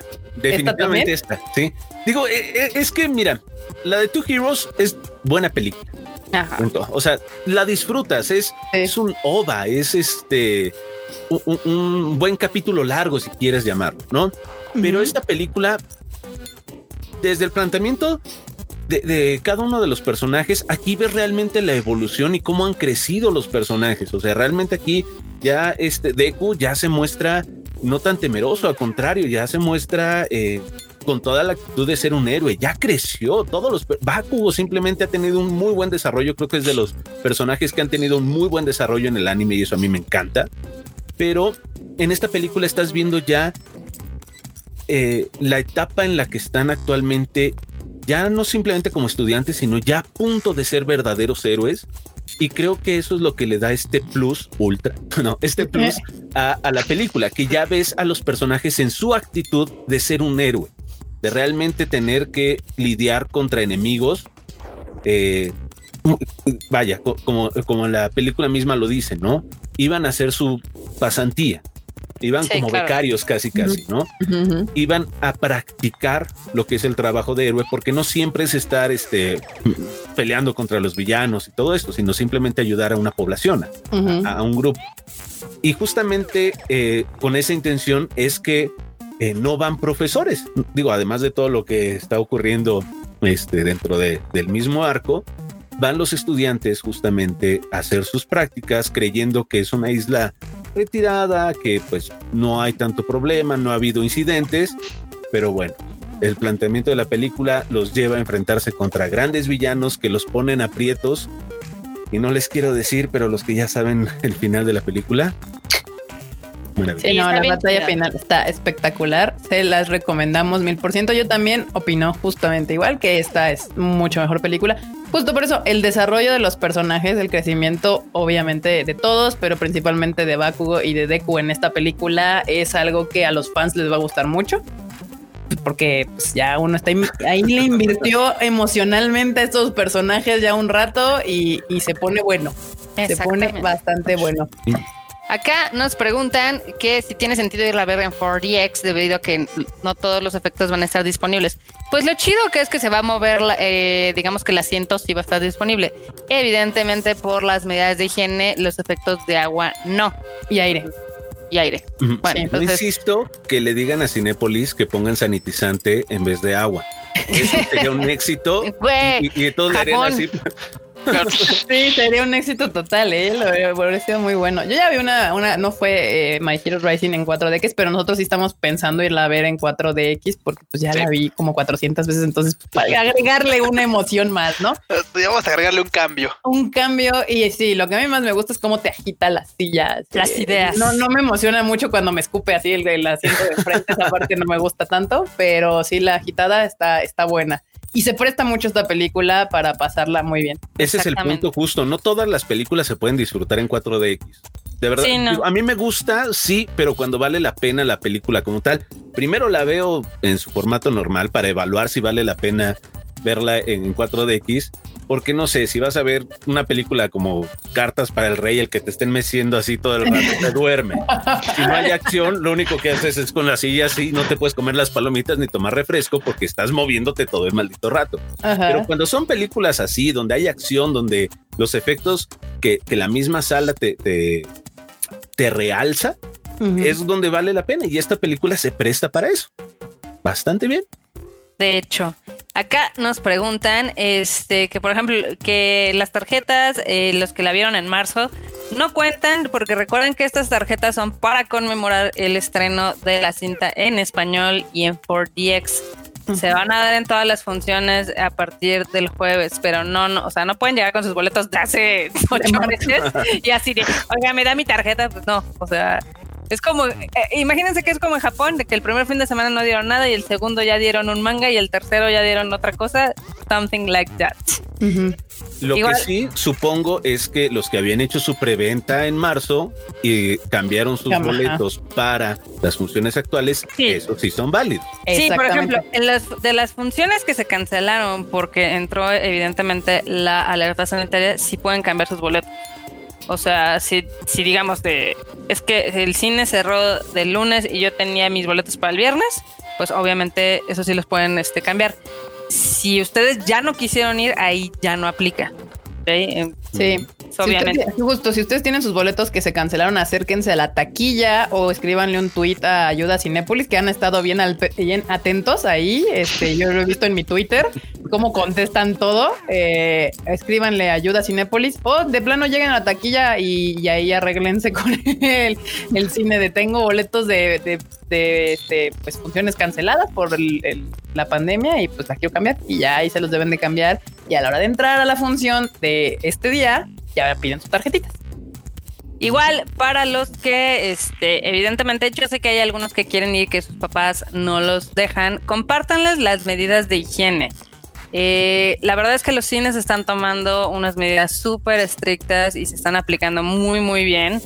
Nosotros, en particularmente Eric y yo, eh, llevamos yendo al cine desde que los reabrieron y eh, realmente siempre han estado bien en diferentes complejos y demás. Al grado que yo me siento mucho más segura yendo al cine que yendo al supermercado o algún restaurante. Entonces, bueno, también me siento más seguro en el cine que en la casa. Sí, la verdad. Mira, miren, nada más, o sea, son tan, tan, son tan estrictas las medidas y así deben de ser, básicamente Que, que, a veces, la neta, a mí lo único que sí me saca de pedo es que me tengan que dar como un montón de vasitos de chiles en vez de poder yo echarme chiles así. nachos. es como de tome sus 10 vasitos de chiles y ahí tengo que estar destapando vasitos de uno por uno para irnos echando ahí en mis nachos. Y es como de ok, entiendo, qué bueno, pero sí extraño los chiles así de y la carne. ¿no? Eso sí, sí, sí, pero, pero está bien. o sea, nunca tengo las manos tan limpias como cuando se me ocurre ir al cine. O sea, porque te limpian las manos cuando entras a la, a la, a la plaza comercial, cuando entras al cine, cuando vas a comprar algo, eh, hay para cuando vas a entrar a la sala, o sea, cuando pues justo donde te, enseñas tu boletillo, que si lo traen en su, en su teléfono, nada más lo escaneas y ya no hay que tocar a nadie. De todos modos ahí te limpias. Entonces es como de, o sea, las manos se me van a derretir de tanto alcohol que te, tienen que echar para, para llegar a la sala fácil como tres veces de menos. Igual yo les recomiendo que si va, cuando vayan al cine, tienen dos opciones. Si realmente están temerosos a que se puedan contagiar, etcétera, váyanse ya comidos. No consuman ahí, quédense únicamente con su cubrebocas. Llévense un botecito con alcohol, alcohol de, 70 grados, para que siempre se estén ustedes este, sanitizando las manos. Aún, aún con el gel, ustedes cada vez que toquen algo, utilicen el, gel o, o, el spray y ya con eso, bueno, pueden estar un poco más seguros en caso de que realmente estén muy, muy temerosos de que Justamente. Digo, yo la verdad no salgo a ningún lado sin mi botellita de alcohol en gel. Y si estoy todo el rato, o sea, cualquier cosa que toco ahí me tienes echándome, ¿no? Afortunadamente no soy como sensible, pero si no ya no tendría manos.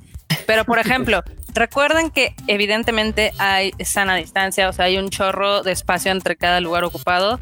El aforo es súper reducido, o sea, son 20, 25 boletos a lo mucho por sala y si está súper separado, entonces ahí no se preocupen.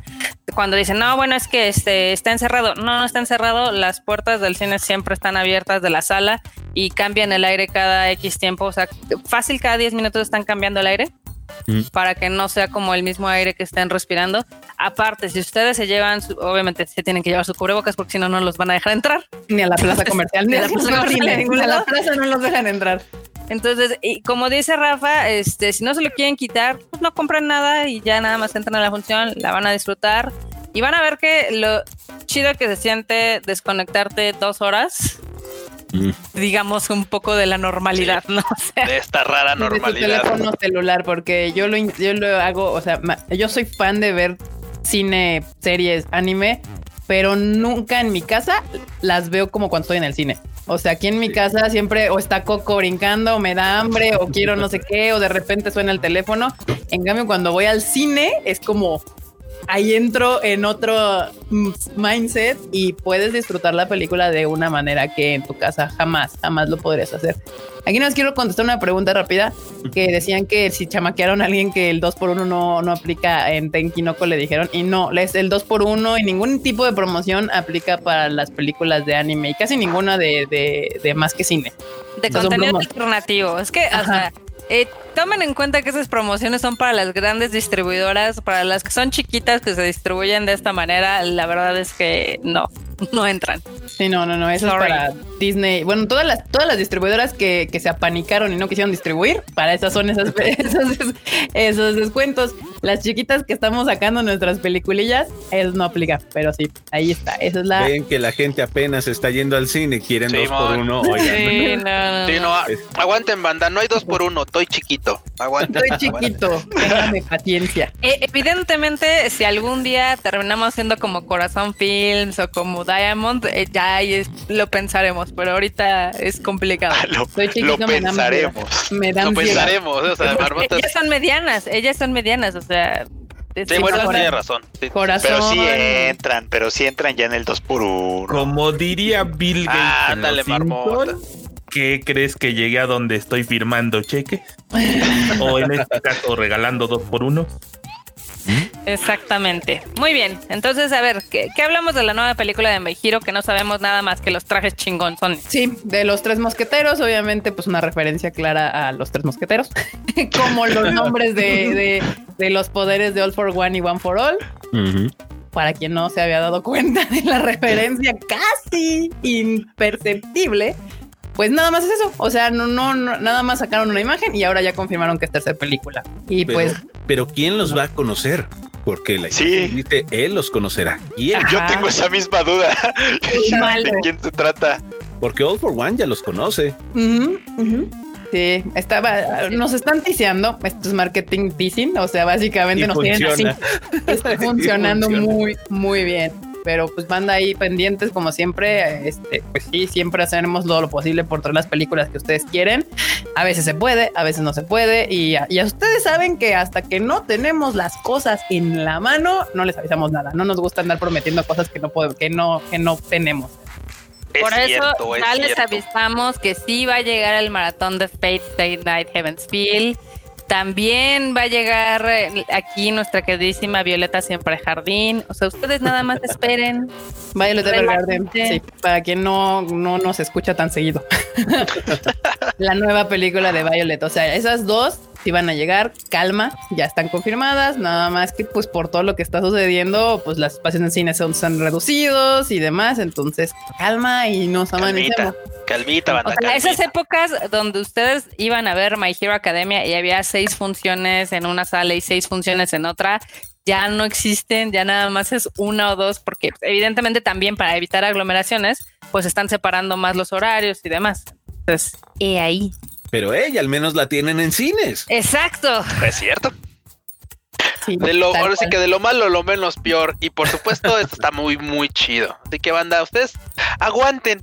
Por supuesto, también tienen que poner su parte para que poco a poco las cosas vayan fluyendo. Así que, ya saben, si van al cine, por favor, eh, sus medidas. Porque pues en la calle, es más, es más probable que, que en la calle estén así como, ah, ah, que en el cine, en el cine llegan ya con todas las medidas que hay, van a ver que incluso en cuanto lleguen a, su, a su butaca, va a decir, ah, cabrón, esto, esto parece aeropuerto, esto parece Los Ángeles, güey, pinches filtros de seguridad, así pongas esto y pongas el otro, y, y respire para allá, y, o sea, es como, ok, ok, yo sí está, está más intenso. Así es. Pues, ¿qué les parece si pasamos como a las noticias rápidas? Ah. También aquí va que Rafa nos dé su, su opinión, a ver qué, qué, dice ahí. Y pues, ah, bueno, Hablando de películas, ya saben que viene Fate, Grand Order, la película nueva, ya se publicó un nuevo avance, porque teníamos, ya le aviso que iba a existir Fate, Grand Order, que, pues no sé, banda, ustedes aquí en los comentarios, pues díganos si son fans, porque ya sabemos que la franquicia de Fate es grandísima, ¿no? Y hay unos que son fans de Fate Zero y otros de Fate normal y otros de así llegaron a Grand Order. ¿A ti, Rafa, te gusta Fate o la franquicia en general? O... La empecé a ver, pero no recuerdo exactamente qué, porque me dijeron que unas van antes y que otras van después y que vea primero unos tantos capítulos de una. Y, dije, bueno, a ver, luego la veo en orden. Y, no, nunca llegó ese momento. Pues yo te recomendaría que vieras Fate Zero, que está en Netflix. Eh, y ya si es a la vez y te gusta, pues puedes aventarte Fate State Night, ajá, con lo Todas las demás, hay mucho. Hay muchísimo, sí, no, ya es que ya Fate es una cosa gigantesca, pero... y también los juegos, ¿no? Los juegos también tienen que ver dentro de la historia. De hecho, es que Fate empezó... Nada más vieras Fate Zero y ya. Bueno, como depende de cada quien. A mí me gusta Fate Stay Night eh, también. Y las películas se me hace el mejor arco. Pero sí, o sea, es que de hecho Fate pues empezó de un videojuego. Pues Heaven's Feel es el mejor arco, estoy de acuerdo. Pero este, pues no había mucho para dónde levantar, ¿eh? O sea, los otros dos están bien gachitos. Bueno, y me, a mí el que más me pesa obviamente es el de Rin, el de Unlimited Blade Wars, porque es mi personaje favorito y que sea tan malo me, me duele, me duele. Pero Fate Zero es una cosa espectacular. De hecho, es de mis, de mis series favoritas de todos los tiempos, es Fate Zero. Entonces, esa te recomiendo que, que la veas porque ya entiendes ahí de qué se trata el universo, por lo menos de Fate. y es de lo mejor. Para los fans de Fate, existe ya Fate Grand Order de, de Movie Divine Realm of the Round Table Camelot, porque aparte ya saben cómo les encanta ponerle nombres eternos a las películas de Fate. Entonces, pues ahí está el, el, anuncio, banda. Ya saben que no podemos poner aquí en el live eh, los trailers, estas cosas porque nos tiran el live. Eh, pero lo pueden ver en la página del tadaima.com.mx. Ahí tenemos la foto promocional, bueno, el póster y el, el, el trailer que acaban de lanzar también. Y bueno, la otra noticia, que de hecho es la que tiene, la que Carla puso en el thumbnail, es que pues Demon Slayer, la nueva película de Demon Slayer, pues ya oficialmente hundió al Titanic y se volvió la segunda película más taquillera en la historia de Japón. O sea, no, no de anime, en la historia de Japón. Exacto. Y en pandemia. En pandemia. Bueno, eso no existe en Japón, al parecer. Ellos no conocen la pandemia, ya es la segunda película más popular y solamente quedando enfrente el viaje de Shihiro, de Ghibli, de Hayao Miyazaki, que ya no por mucho, ¿eh? O sea, eh, Demon Slayer anda en 27 mil millones de yenes y el viaje de Shihiro está en 30 mil millones de yenes, entonces es altamente probable que Demon Slayer vaya a ser la película más taquillera de Japón. O sea, Una semana o dos más. Le Sí. está pisando los talones así a Miyazaki, está cañón. Sí, sí, sí, sí. Nidia nos manda un super chat que dice: Team Tadaima, ya llegó mi ballenita. Muchas gracias. Ya estoy súper lista para ver My Hero Academy mañana. Feliz cumpleaños, Freud. Gracias por tu super chato. Muchas gracias, Nidia. Sí, Nidia también Órale. es otro de nuestros qué- qué patrocinadores velocidad. oficiales del Tadaima. Qué velocidad con esa ballena. Ballenita. No es que es literal ayer. Wow. Esa, esa ballena va na- iba nadando así en friega. O sea, se, se tomó un pequeño detour de un año, porque hace un año sacamos Ride Your Wave. Pero llegó Marmota, o sea, nos dijo Nidia, oigan, es que no, no sé qué con mi ballena y pues ya le conseguimos su ballena. Un Tadaima que cumple. El Tadaima cumple, siempre. Te lo firmo y te lo cumplo al final del día. Exacto. Con Pero bueno. Pero bueno, o sea, estás diciendo que evidentemente Demon Slayer ya hundió al Titanic, lleva siete semanas en el número uno de la taquilla japonesa, no ha bajado su número de cines ni pantallas, entonces la están explotando todo lo que pueden. Stand By Me no le logró quitar el primer lugar, ya lleva dos semanas de Stand By Me y sigue en el segundo lugar. Entonces está... Mira, está si no era esa, si no era esa, Ya no, hay veo ninguna. como, no, no, no veo pronto, pronto no. Maybe no veo otra. Wonder Woman. Eduardo Mendiola Bueno. dice, el, el tren funó al barco. No, Marmota, perdón. Es que, es que cuando fue Maybe Wonder Woman, yo Ay, sé. No, eso no va a pasar. no creo, Marmotilla. Ya ves que Japón sí es bien proteccionista en esas cosas y los japoneses pues también. Y aparte como ahorita están tomando Demon Slayer como una bandera acá súper nacionalista porque como está acá cultural y demás, y está, está cañón, está cañón. está Qué cañón. ganas de arruinarlo todo, pero bueno, en fin. El nacionalismo ha traído grandes cosas para Japón, pese a que no nos guste. No, no, no. Ha traído el grandes cosas patriotismo- para ha, ha traído grandes cosas para Japón. Sí, 15 megatones de bomba atómica. Qué mal chiste, güey. Qué mal. Aquí No, no, no, humor yo- oscuro, ¿ok? Yo iba, de- yo iba a decirlo, yo, yo iba a decir este los, los, los JRPGs y, y ahorita esta madre, pero, pero las bueno, sí, No, pero también, también. Eso, eso no es nacionalismo, eso es su creatividad haciendo cosas chidas, que pues, está chido. Estás viendo la sensibilidad de la sociedad actual y, ahí va, esas bombas. Mira, después de que Rick Freud se atrevió a decirle a los fans de Attack on Titan que era una historia mediocre y le valió madres que le cayera el hate, Ya O todo es posible que salga de frego. Bueno, bueno, pero, pero vamos, o sea, pero eso estaba, eso, eso es un hecho, o sea, la neta es que eso es un hecho, o sea, sabemos que ya se ha ponchado bien gacho Attack on Titan. Lo que me recuerda también, que ahorita que estamos poniendo dedos en la llaga, yo quiero más recordar que Marmota decía, no, no, no, jamás, no, ya, no, no, ni, no, ni, se, no, ni cerca, no, no, no, no, Kimetsu no, ¿cómo crees? No, no va a ser la lana que, ¿ya? Ya, mira, Ve, ve marmota, ve marmota. Ya va a ser la más taquillera. A ver, aquí dice Fernando Rodríguez que a lo mejor Pokémon Coco, que ya ven que también sí es cierto, ah, ¿no? sí. Uh, no creo tampoco. Puede ser, es que Pokémon es una franquicia muy poderosa, pero en peluches. O sea, Sí, no, definitivamente. En. Y, y además tiene, pues todavía faltan como tres semanas para que se estrene eso, entonces. Sí, no, de que pues altamente probable de que, de que, o sea, no me refiero a que alcance a Kimetsu, pero que igual aquí supongo que se refiere, se refiere Fernando a que pues A sí, que le el primer el lugar. primer lugar. Ya Pero no creo, porque la más esperada justo para eso era la de Doraemon Stand By Me, era la que Sí. todo el mundo pensaba. Ya que sé cuál ir. tendría posibilidades si saliera una detective Conan. Si hay algo que aman los japoneses más que Doremon, sí. es detective Conan. Bueno, Eh, pero ya pues. sería una suma de circunstancias en las que pues ya Kimetsu ya no va tanta gente al cine y ya solamente así, o sea, ya, ya después de tantas semanas, solamente si ya cualquiera una de esas se podría colar, pero así hoy por hoy ya. Aquí dice Carlos eh, Rivera. Que, pasa. perdón. No, no, no, vas, vas, vas. No, que, que Kimetsu nada más ha estrenado en Japón.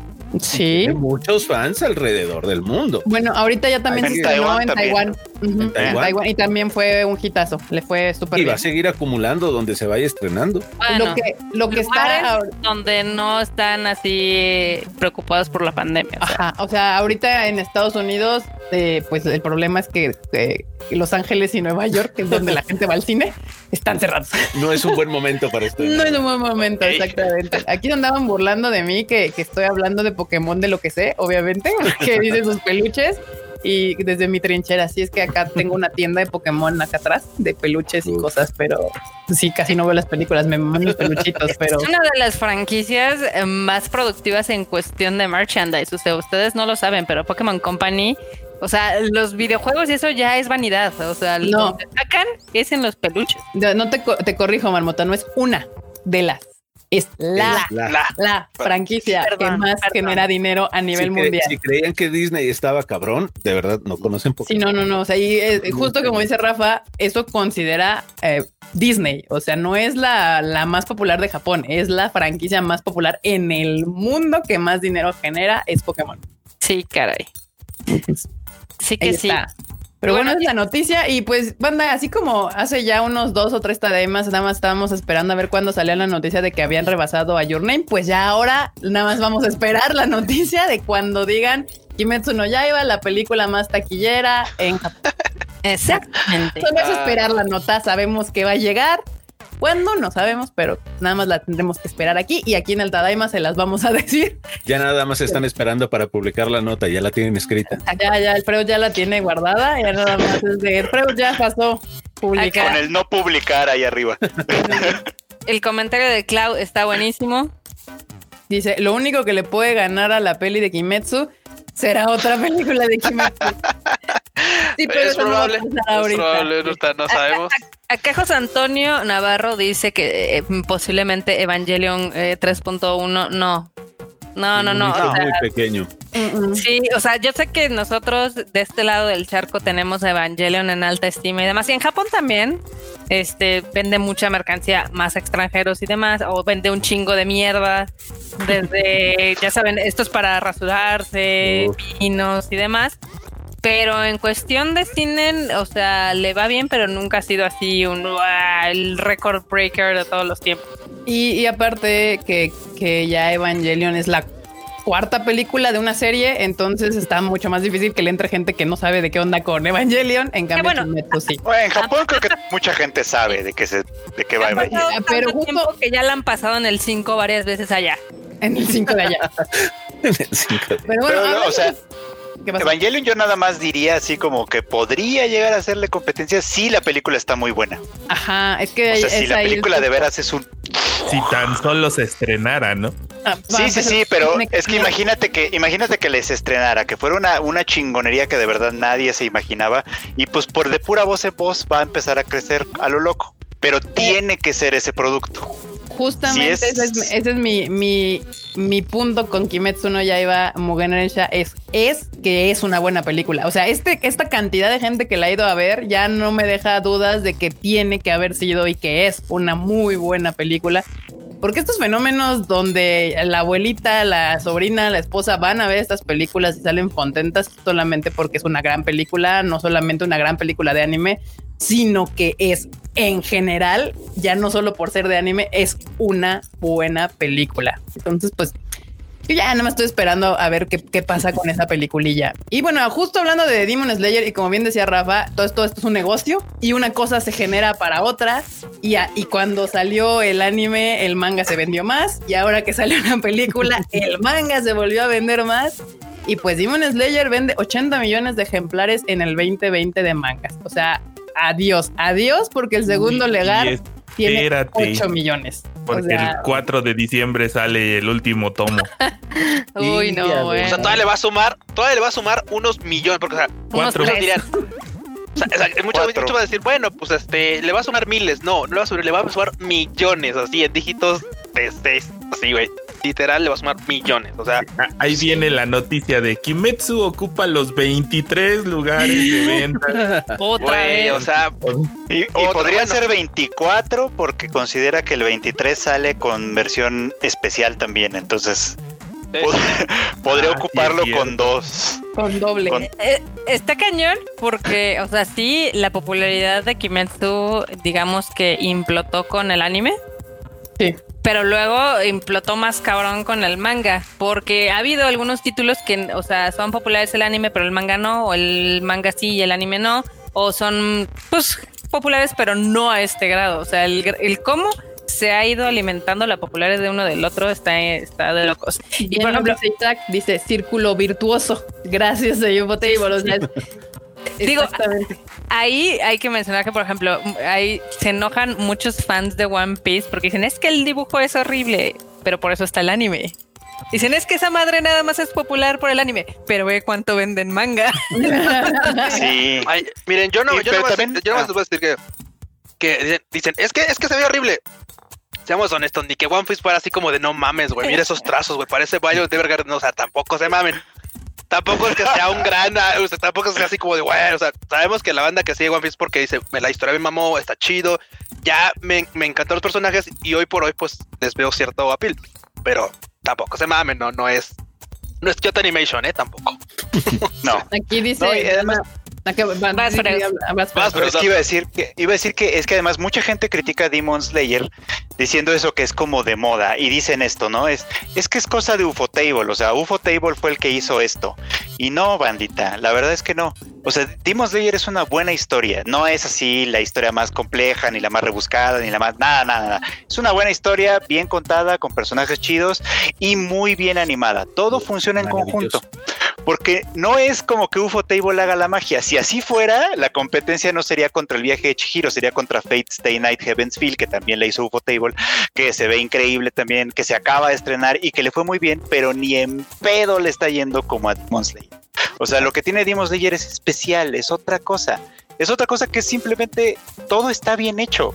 O sea, todo está bien, aunque no sea es un título muy sólido. O sea, sí, justamente es de esas cosas donde todo se hizo bien. Todo al grado de que hasta, o sea, el manga vende bien, la canción vende bien, el, el anime vende bien. O sea, todo se hizo bien. Es de esas pocas ocasiones y que deberíamos de disfrutar en que se escogió a la gente correcta en el momento correcto y todos hicieron su trabajo de la manera correcta y todos nosotros tenemos la, la, oportunidad de disfrutar a cada una de estas personas haciendo su mejor trabajo. Es eso lo que está pasando con Kimetsu no Yaiba, tal cual. Porque Lisa ya ha hecho N millones de canciones que han sido sus hits y todo, pero nada como lo que está sucediendo este año con Homura y todas sus canciones de Demon Slayer.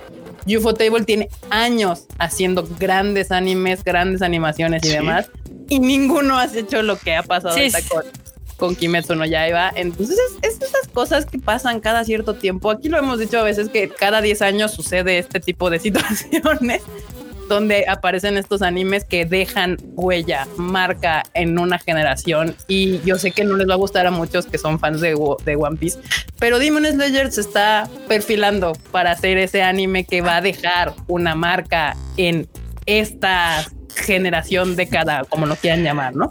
Así como en su tiempo fue One Piece, así como en su tiempo fue Attack on Titan, así como también durante un rato fue My Hero Academia y como muchos otros títulos han dejado. Y no tiene por qué este, enojarse si a un título le va mejor que a otro. O sea, es, es ridículo.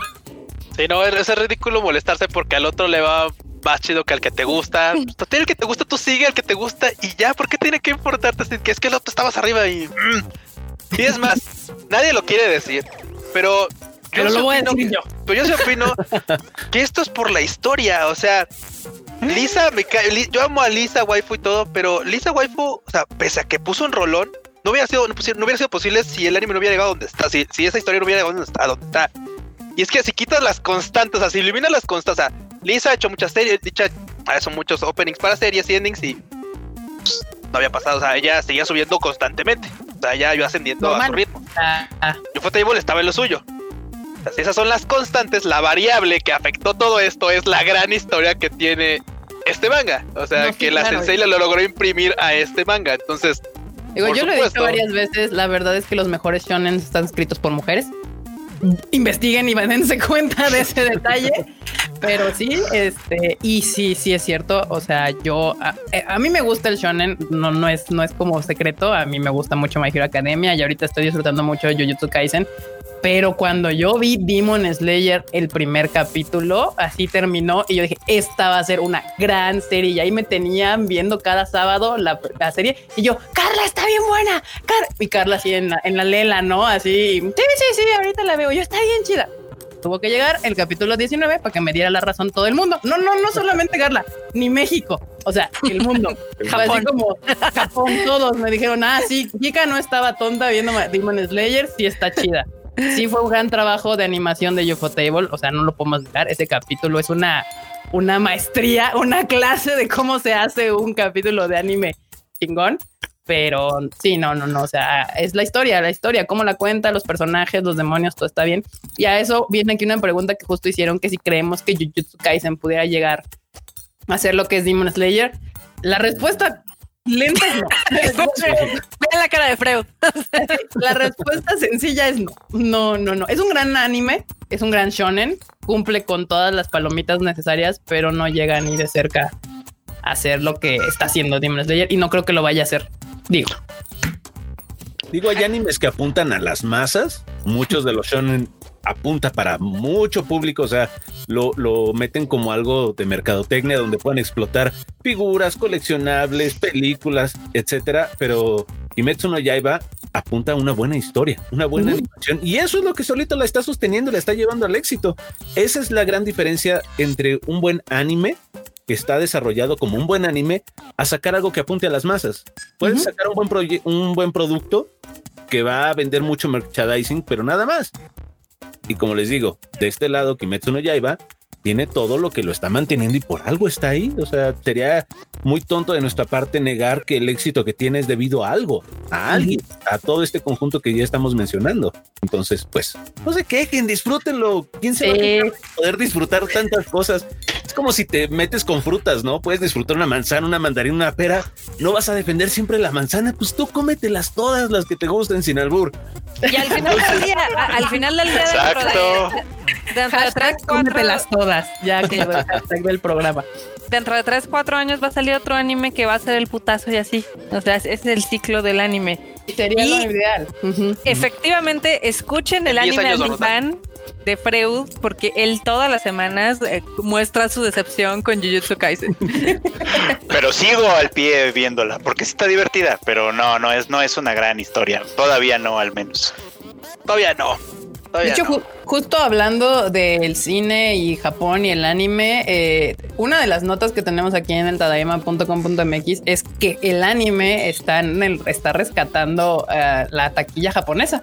O sea, literalmente Violet Evergarden lleva ya casi tres meses en, en el top 10. Eh, Kimetsu ya iba cargando ahí la taquilla, salvando la industria del cine en Japón, así como el Atlas tal cual. Eh, obviamente Doraemon en el segundo lugar, eh, Fate State Night también le fue muy bien en la taquilla.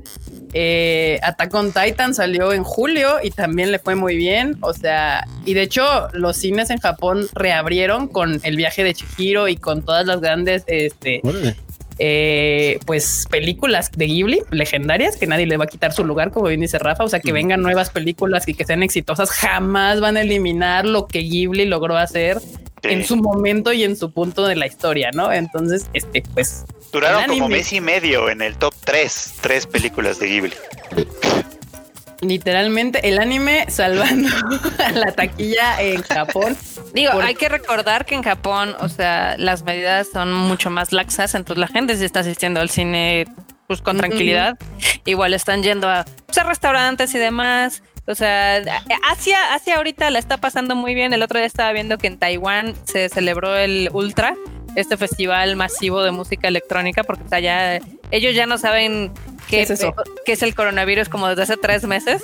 Entonces, güey, ellos ya nada más están esperando la, la pinche vacuna por, no, no, no. trámite, así de, ah, pues, por, o sea, porque claro, o sea, te dicen lo que te puede dar, pero te puede volver a dar bajo ciertas circunstancias. Entonces dicen, bueno, pues la vacuna va a ser un trámite así como de, pues como cual cartilla casi, ¿no? Así como de, ay, pues se pondrán y ya lo que sea, vaya. O sea, Para agregarlo al carnet y decir, ah, ya la tengo. Sí, exacto. Ya estoy vacunado. Ya, si, me, si salgo de Taiwán, que aquí pues es zonas safe, puedo irme a, a otro lugar donde haya y, y, no pasa nada porque ya estoy vacunado. Ya, Taiwán dijo, Taiwán dijo, nosotros tuvimos nada más 685 casos, 7 muertes y qué chingones somos, ¿no? Entonces, y luego dicen que, qué chingones son. Sí, sí, porque luego dicen, no, es que los, el primer mundo y la Taiwán es un país sí. que sabía sus limitantes y actuó con referente a. Y dijo, y... dijo así, ahí nos vemos, me voy a mimir. Ya tapó, güey, cerró sí. todo, va y se guardó y va, ahí hagan su desmadre, ya nos vemos. Tal, tal, cual, pero pues ninguno de nosotros vive en Taiwán y pues seguimos aquí, así que cuídense banda, ya saben, su cubrebocas cada vez que salgan de su casa, eh, gelcito y todo, todo bien, con, con las medidas esa de seguridad. Una, esa es una buena frase para, para este, así de cuídate, no vives en Taiwán, ¿eh? eh sí, a huevo. Bueno, esa es la diferencia. Ahí es sin miedo, con precaución, o sea. Exactamente. Exact Taiwán es la diferencia entre un país de primer mundo y pues acá la República de Bananistán, ¿no? Bueno, Taiwán no es un país de primer mundo, está en vías, ha hecho un trabajo excelente para empezar a volverse el nuevo, el, el, el, el Singapur de 2.0, mejor hecho. Eh, pero está haciendo pero, bueno, pero comparado sepas, con México, o sea, México es 3.0 y, está, y si bien nos va, vamos a 2.8, o sea, si es que nos da así. O sea, no, lo digo 2.8 mundista. Lo digo en el sentido de que Singapur se volvió lo que es a base de literal cortarle las manos a la gente, pero Taiwán no lo está haciendo de esa manera. Ah, mira, el, mira el bronco el... no estaba tan equivocado. No, para que sepan, digo, eh, Erika, Taiwán sí, tiene, sí ha mejorado muchísimo ¿Sí? en cuestión de, pues, todo décadas, pero muy poquito. O sea, actualmente está en el lugar número 11 a nivel mundial. No, yo sé, o sea, económico. De hecho, mucha gente, o sea, Taiwán es, es, es un país que en corto tiempo se va a volver una, una potencia importante. Si económica. China no se lo come. Si China deja, por supuesto. Está, a lo que voy, mi punto es de que está haciendo las cosas. Investiguen, no, es que esta clase, aquí en esta clase de Tadaima no hablamos de política y economía y educación en mucho tiempo, poquito, de vez en cuando, cinco minutos, ahí. Pero lean, porque lo que está haciendo Taiwán está muy impresionante y, y, está bastante interesante en cuestión de educación y políticas sociales y todas estas cosas que le gustan al Freud para que se hagan bien y, y, que avance el país de una manera que no sea, este, pues digamos, dictatorial. y horrible, como lo hizo Singapur, que en Singapur sí te meten a la cárcel por tirar un chicle en, en la calle y cosas así. Bueno, estábamos bien viendo que en Canadá también, si tú estás en una casa donde en teoría no deberías de estar, o sea, en una reunión o algo, si te meten una multa. Pero no o sea, es lo mismo una multa a que termines en la cárcel o que te den pena de años. muerte por tener mota. O sea, ah, claro. hay cosas, es a lo que me refiero. Pero hay grados. O sea. por eso, o sea, es a lo que voy. Pero bueno, regresamos al anime, a cosas más divertidas. Dice la banda, sí, sí, Taiwán, sí, sí pero ánimo, ánimo, ánimo. Bueno, esta no es Guanis, pero ya el Gundam, hablando de Wani News, el Gundam de Yokohama, porque creo que mucha gente sabe que hay un Gundam que están abriendo, o bueno, ya están haciendo las pruebas de un Gundam en Yokohama, como el famosísimo que todos conocemos de, de Odaiba, pero este se va a mover. Bueno, de hecho se mueve, ya se mueve, están haciendo las pruebas Está que da un paso para vivo. se agacha y se arrodilla y se vuelve a parar. Uy, no, ¿lo han visto? Anda, se avienta unos tremendos cumbiones. sí, no. Hasta breakdance hace. No, no. Ay, no ya, ya. Algún día. Eso, eh, por cierto, ya empezamos las Guani News, banda, por favor, este, sus, sus cocodrilos, por favor, sus aportaciones cocodrilos, de cocodrilos. Sí. Ya empezamos las Guani News, no las anunciamos, pero ya. ya vean esa chingonería, la verdad. Era chulada de maíz, muy bien. No, no, no. O sea, yo creo que los japoneses saben algo que nosotros no, entonces por eso están construyendo. Se están preparando. Sí, sí. Al parecer. Pero bueno, el chiste es de que hizo, se, hizo, se hizo esta exhibición en Yokohama para la prensa, entonces todo el mundo quedó así estupidizado. Y otra vez en las noticias a nivel mundial, pues dijeron, un robot pusieron... como Massinger ah, Z sí. se mueve. Le pusieron, otra, vez, otra vez le pusieron Transformer, güey. Transformer, sí. marmota. Ya quisieras que dijeran Massinger Z, eso todavía más cerca, pero todos dijeron un Transformer. Y porque ya sabes bueno, que. No están tan alejados. No, no es un mecha. Lo más cercano es un mecha, sí, sí. Estaban ahí cerca, cerca la bala, Transformer, mecha, robot, casi. Pero un es Optimus un Prime blanco. Un Optimus Prime blanco. pues sí, A mí eh, lo que eh, me sorprende es que va a durar bien poquito. Sí, que yo no eso creo. dicen. Se me hace No que lo están, o sea, yo, bueno, también son deseos míos porque sí lo quiero ir a ver en vivo, pero eh, pues se supone que se inaugura el 19 de diciembre y se supone que se va, no, no sé cuándo se va, en marzo. Yo, yo nada En más marzo, les recuerdo, les recuerdo que el de Odaiba también iba a estar nada más seis meses y estuvo 10 años en la bahía. Bueno, sí. Siempre que dicen que algo es limitado es para que la gente diga, vamos ya. Y Es que en. Japón sí, muchas cosas sí son limitadas. es- Pero cuando aparecen y desaparecen. pequeños, ¿no? De- en la Tokyo Tower y todo ¿Quién eso. sabe? Es Digo, yo espero que dure también, la verdad, pero Sí. quién sabe. Duren, duren. Bueno, yo nada más, Du- yo, yo iba a comentar que pues al menos no se me hace que lo hayan levantado con, con 100 yenes, así que no. pues la inversión estuvo fuerte como para que digan, ay, en tres veces se va. O sea, yo Por creo eso que este me- va a por ser eso un yo bait así pensaría- como de déjalo. Yo por eso pensaría que es muy raro, es muy esa- eso de lo vamos a cerrar bien rápido. Yo, ahí están lavando dinero, qué chingados. O sea, Puede Mira, ser, puede Si ser. se va, si se va, que sea de tour mundial, por favor. eso estaría Ah, chido. esto estaría chido. Sí, la verdad, sí. Yo espero que se quede. Eso es mi deseo porque tendré- me encantaría ir a verlo en, en persona. Aparte del Gundam, creo que también están haciendo como siempre cafetería temática y todo el asunto ahí cerquita para que puedas a tomar. Y venden casi casi los Gundams abajo. Y museíto y toda la Sí, cosa. Sí, museito y toda la cosa. Pero no va a estar Erika, barato como nada en Japón, nada es barato como de este tipo de cosas, pero pues eh, este va- vale la pena, la verdad está muy cool. El video eh, en el Twitter de Tadaima tenemos un videito por si lo quieren ver moviéndose. Erika, pero también habla de la otra cosa temática que recién mostraron en Japón y que ¿Cuál? todo el mundo se le cayó la baba. ¿Cuál? Lo tienes cuál? ahí en tu escaleta. Mm, Marmota, tengo muchas cosas. Pero además son las Guani News, las News son Bueno, eso no es News. Guani News.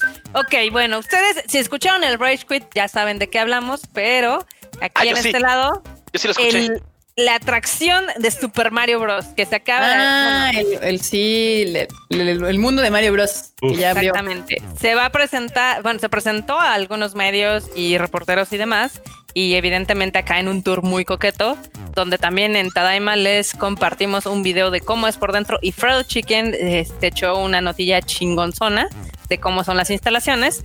Esta eh, atracción que está en los Universal Studios de Japón, En que también está en Osaka, este va a abrir el 4 de febrero. Entonces se ve, la verdad, muy, muy chingona. A ver, Erika, ponnos una imagen, por favor. Si son fans de Nintendo, se van a enamorar de, de este asuntillo porque vean nada más. Es que se ve bien chido, se ve bien, bien hermoso. O sea, ah, vean ¿Ese- esa ¿Esa cosa. es la imagen del parque o Sí. es la que es el render? No, ya es una foto. Es que eso verdad. está cañoncísimo, eso está cañoncísimo. Sí había un render que era la toma, pero esta sí es la foto ya real, está uff.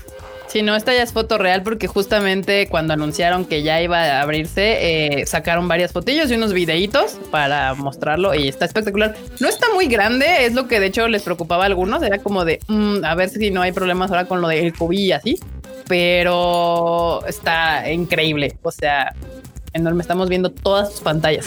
Que- Enorme, deja de ver porno. Acción de Mario Kart. Enorme anda Ya con esto me compraron. Sí, Ay. está, está increíble. Esa no es enorme, esa no es.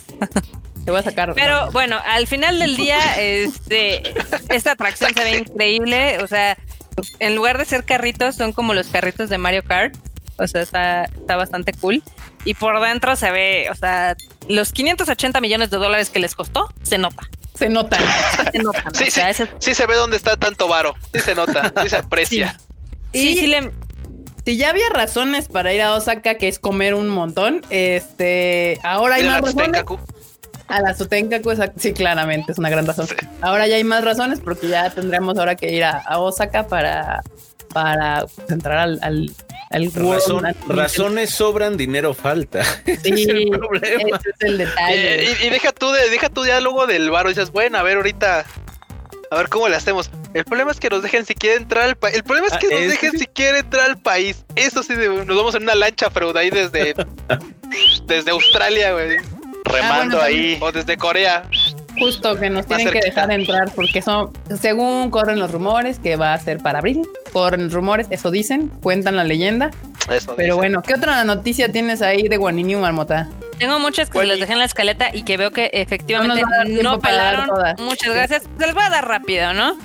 Este, Échalas, Dorota, échalas. Ok, había un arcade muy chingón en Ikebukuro Ah, que sí, es otra víctima del coronavirus y pues ya lo van a cerrar. Y el Entonces, que está ¿Otro enfrente Sega? del Tokyo. No. No, no, no. Ese, el de Ikebukuro de. ¿Cómo se llamaba?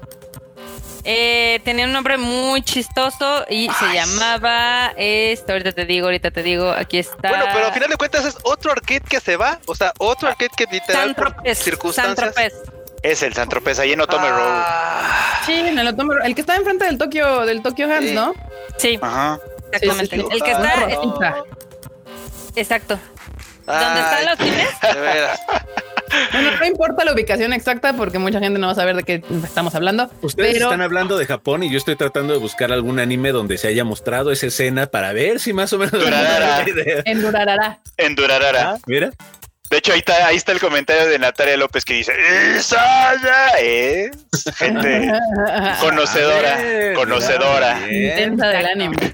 Sí, Pues bueno, efectivamente es el lugar que era icónico para la juventud tokioita y donde evidentemente se congregaba un chingo de gente a jugar, pues ya no pudo contra la poca afluencia del coronavirus y pues ya valió, valió que eso. Ya, ya se acordaron con lo de Durarara, ya ubican dónde está. Pues ya cerró. ¿Dónde Ya no lo van a poder ver. Ya no lo van a poder ver, compas. ¿Cómo les explico? Qué triste. Pues sí, o sea, eso y muchos otros negocios han estado sufriendo muchísimo en todo el mundo por la situación actual. Y pues qué lástima. Esperemos que cuando pues esto retome su curso, que debería, eh, abran otra vez. Tal vez no ahí, pero ya tengamos otras ar- otros centros de arcades y cosas. Como dicen, cuando esto pase, ¿Cuándo? esto- ¿Cuándo? Muy bien. pues. Cuando esto Exacto. Ya en pase. el 2021, No, no, ya en el 2021, ya saben que esa es la Ajá. creencia popular. 2021 ya se acabó que coronavirus. mira, eh, yo digo que está bien que cerremos este ciclo en diciembre porque mentalmente nos va a ayudar, va a ser así, Sí. ok, ya pasamos, ya logramos sobrevivir un año, etc. Entonces yo creo que sí va a traer un poquito de relax. Pero bueno, A, a mí me preocupa, ¿Me tengo que pintar el cabello? Ah, o córtatelo de pelo. Córtatelo a rape, a rape, así Rape. pelón. A mí me preocupa un poco cómo lo va a tomar la gente cuando por ahí del 6 o 7 de enero se den cuenta que pues todo sigue igual. Pero bueno, Güey, ese no es espérate el aniversario, al aniversario del 22 de, ma- de marzo. O sea, cuando digan oficialmente tenemos un año con esta mierda, ahí Con es cuando sana todo el mundo cuarentena, la va a ¿no? Pegar. Bueno, pero pues que sigamos con las guaninios que son divertidas, Barbota. Ok, pues en cosas que nada más podrían ocurrir en Japón, eh, hay un, digamos que una tienda que le dicen que es como un parque de diversiones para vender mascarillas. Se llama Tokyo Mask Land. Ah, sí, la anunciaron. Hay mascarillas de todo tipo. Evidentemente, este lugar también está en Yokohama. Eh, pueden encontrar, pues ya saben, muy fancies, muy elegantes aquí, al grado que hay una de un millón de yenes. Ah. Pa' ¿Un que millón de yenes una mascarilla? ¿Qué hace? Sí, sí, sí. Pues es yo que sigo con mi miel, limoncito y sal. Ya, Sí. Con eso, gracias. Sin ningún problema. Ahí enorme. ¿Tienes la, eh, la mascarilla dorada para que la vea la banda? Ah, se la compró. No, no es Oye, enorme otra vez. tener la mascarilla dorada. La trae puesta, la trae puesta. A ver, ¿dónde está mascarilla dorada? Digo, para que la vean. O sea, realmente un millón de yenes es un chingo de lana. Sí, o sea, de hecho no creo que una, una Así como mascarilla lo suena, lo está. O sea, son. Ahorita les digo cuántos son un millón de yenes. Pero bueno, en lo que, en lo que enorme busca la- 190 mil pesos. O sea, un coche. Si les late, ahí está su mascarilla dorada. Este que evidentemente es de hilos de oro y bla, bla, bla. Entonces son esas cosas que únicamente podrían existir en Japón porque son extremadamente ociosos, ¿no? Y no sirve para nada porque Sí, pues, No protege para nada, ¿verdad? pero Obviamente no, pero es fancy. no, bueno. Bueno, en cuestión de microbios, sí, es así como, pues, defeat the purpose un poquito, ¿no? Es como... sí. cosas que pasan en el primer mundo. Pero bueno, otras cosas que también son muy raras y que yo no comprendo es que yo, bueno, sí, sí, sí lo comprendo. Evidentemente esto fue por todas las doñitas jariosas, porque Yoshiki sacó un photobook. Un photobook, el primero en los 28 años de carrera que tiene ahí. Pero se Yoshiki convierte- ya es una señora también. Sí, Pues también se- es una señora, es como. Pues como entre señoras se entienden y el chiste es de que este photobook se volvió bestseller en Japón. No, o bueno. sea, un photobook para que vean. para ver al Yoshiki y sus boobs ahí super planas, por favor, enorme, muestra la imagen del fotobook. Nos vayan a censurar, Barbota. Nos vayan a censurar por estar enseñando a la tía. ¿Pero son fotos actuales o son fotos de cuando era joven? Uno nunca sabe. Yoshiki es siempre joven. Pero tú no andes levantando este... en, lo que Enorme busca la imagen, dice José Manuel que si lo saludamos porque es su cumpleaños. ¡Feliz cumpleaños! ¡Feliz cumple, José Manuel! Otan Yobi Omedeto Otan Yobi Omedeto demás. Feliz cumpleaños. casi, casi compartes pastel con Alfredo. Bueno, de hecho ahí quedan. Como dos días de separación. No, bueno, Uno. Ahí está la tía. Y ahí tienes a José Manuel, tienes ahí atrás al Yoshiki en pose sexual, sensual y demás. Feliz cumpleaños. Dice, Feliz cumpleaños. Feliz cumpleaños. Oli. Oli. Güey, pero, o sea, yo no compraría un photobook de Yoshiki en 105 No, pero hay un Tú no, de... Marmota. Tú Pero no. tú no eres el mercado, Carla Bravo contra este Ah, es un- está El bien. mercado es un, son señoras que lo que querían ver al Yoshiki así y ya, o sea, pero tú no, claramente tú ni ninguno de nosotros y no creo que nadie aquí en el chat sea el mercado para ver al, al señor Yoshiki enseñando nada. Carne, Ajá. enseñando carne. Pero bueno, Aquí Ran, Ran- Rangan nos manda un, un, super chat que dice, cámara Rafa, ya grítame Shiny o Shine. no sé, Shine. ah, Shine. Te voy a gritar shine. Shine. Brilla. Brilla. Brilla. Mañana, Ah, mañana en el cine te grito, si te vayas, sí. mañana al cine. Ah, sí. No, bueno. Ahorita que dijeron lo de. Shine, ¿se acuerdan que hace, hace tiempo hubo un escándalo porque Shinzo Abe sacó una publicidad, una propaganda en pro de las mujeres? Pero la puso en inglés, entonces decía Shine y así de este, eso en japonés se lee Shine y pues Shine. todo. Mira, aquí se están emocionados con el eh, photobook de Yoshiki. Están diciendo que están mostrando las cheches, el nipuru y demás. De Chayano, ya no inventes. el fanservice, ¿cómo no? Sí El se lo fan. compra mi mamá, el de Chayanne. Sí. Así es. Pero bueno, no se preocupen, les tengo más One News muy rápidas. Este, Kika, al fin vamos a poder ir a un Mr. Donut que te gusta. A mí me mama el Mr. Donuts. Pero espérate, es que esto ya es mi sueño. O sea, crearon un, Sueño.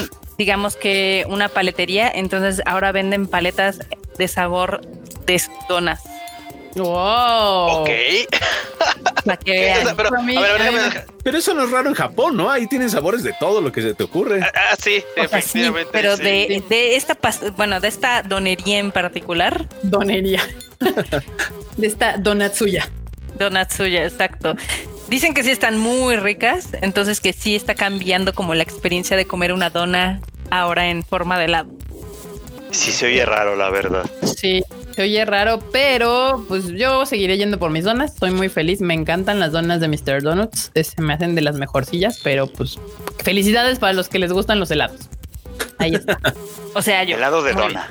Helado de dona. A los que les gustan los helados de dona. Muy bien. Las Sí. donas frías. Las donutsus. Ok. Y otro, otra one new que les tengo por acá La del comercial de Nike, ¿no? Espérate, esa es la última. Pero es que el Tamagotchi de Evangelion ya lo hemos hablado varias veces. Ah, ok. Entonces, bueno, bueno, nos sal- el próximo eh, Time Alive les damos los nombres más populares de Japón, que están como muy jocosos. Y evidentemente nos saltamos la noticia de los Tamagotchis de Evangelion y vamos al comercial pisacayos de los japoneses. Es que Nike, no sé si vieron, sacó una pauta publicitaria donde está súper emotiva y tiene, digamos que puras chicas hafus. Entonces, eh, pues mostraron un poco del problema de racismo con este pues comercial motivador de mm, No, que si no, no te- no un poco. O sea, mostraron cómo los japoneses son ojetes con la gente que Sí. es Pero, o sea, el comercial dura dos minutos, ya tiene 10 millones de reproducciones y los japoneses, literal, como si les hubieran mentado la madre, según ellos, el racismo ya no existe, eso no pasa con los hafus. O sea, tiene un mix de 64 mil likes contra 45 mil dislikes en YouTube. Y pues eh, este, obviamente la gente que es Hafu está botada de la risa ya porque dicen, o sea, ya está esta Nomi Osaka, que es una tenista que también pues ha sufrido un poco de discriminación en carne propia. Lo ha dicho. un chingo. un poquito. un poco. Marmota, eh, todo lo está diciendo Las cosas como son. Estoy siendo sarcástica otra vez. a ver, Marmota, pero explícale a la banda qué es Hafu, porque igual ya hay quien no sabe qué onda. No tiene que ver con Todoroki, ¿eh? Son los hijos de japoneses e inmigrantes. Usualmente salen unas combinaciones muy lindas, especialmente si son filipinos con japoneses o mexicanos con japoneses.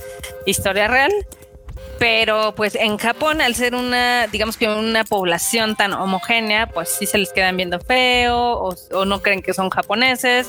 O sea, si, si son más morenitos. se les quedan viendo feo, les hacen la vida imposible. Ser Hafu en Japón es difícil, o sea, porque empieza desde que te molestan en la escuela porque tu papá es de otro país si tienes la suerte tal vez de, parecer japonés, que seas un hafu de Japón, chino, Japón, coreano, pero pues tu apellido te delata, entonces, uy, no, horrible. Luego pues hay hafus que son de, de, literal de razas mixtas, o sea, de gente de color con japoneses o de güeros con japoneses, se les nota más. Y esto trasciende a grados de que conseguir trabajo puede ser complicado o que nunca te consideran japonés porque eres hafu. O sea, sí es un problema bien difícil de discriminación que sufren allá en Japón horrible porque dices, bueno, los extranjeros sí los discriminan, pero son extranjeros, ¿no? A ti te cansa, dices, ya no voy a estar tolerando estas cosas, me regreso a mi país.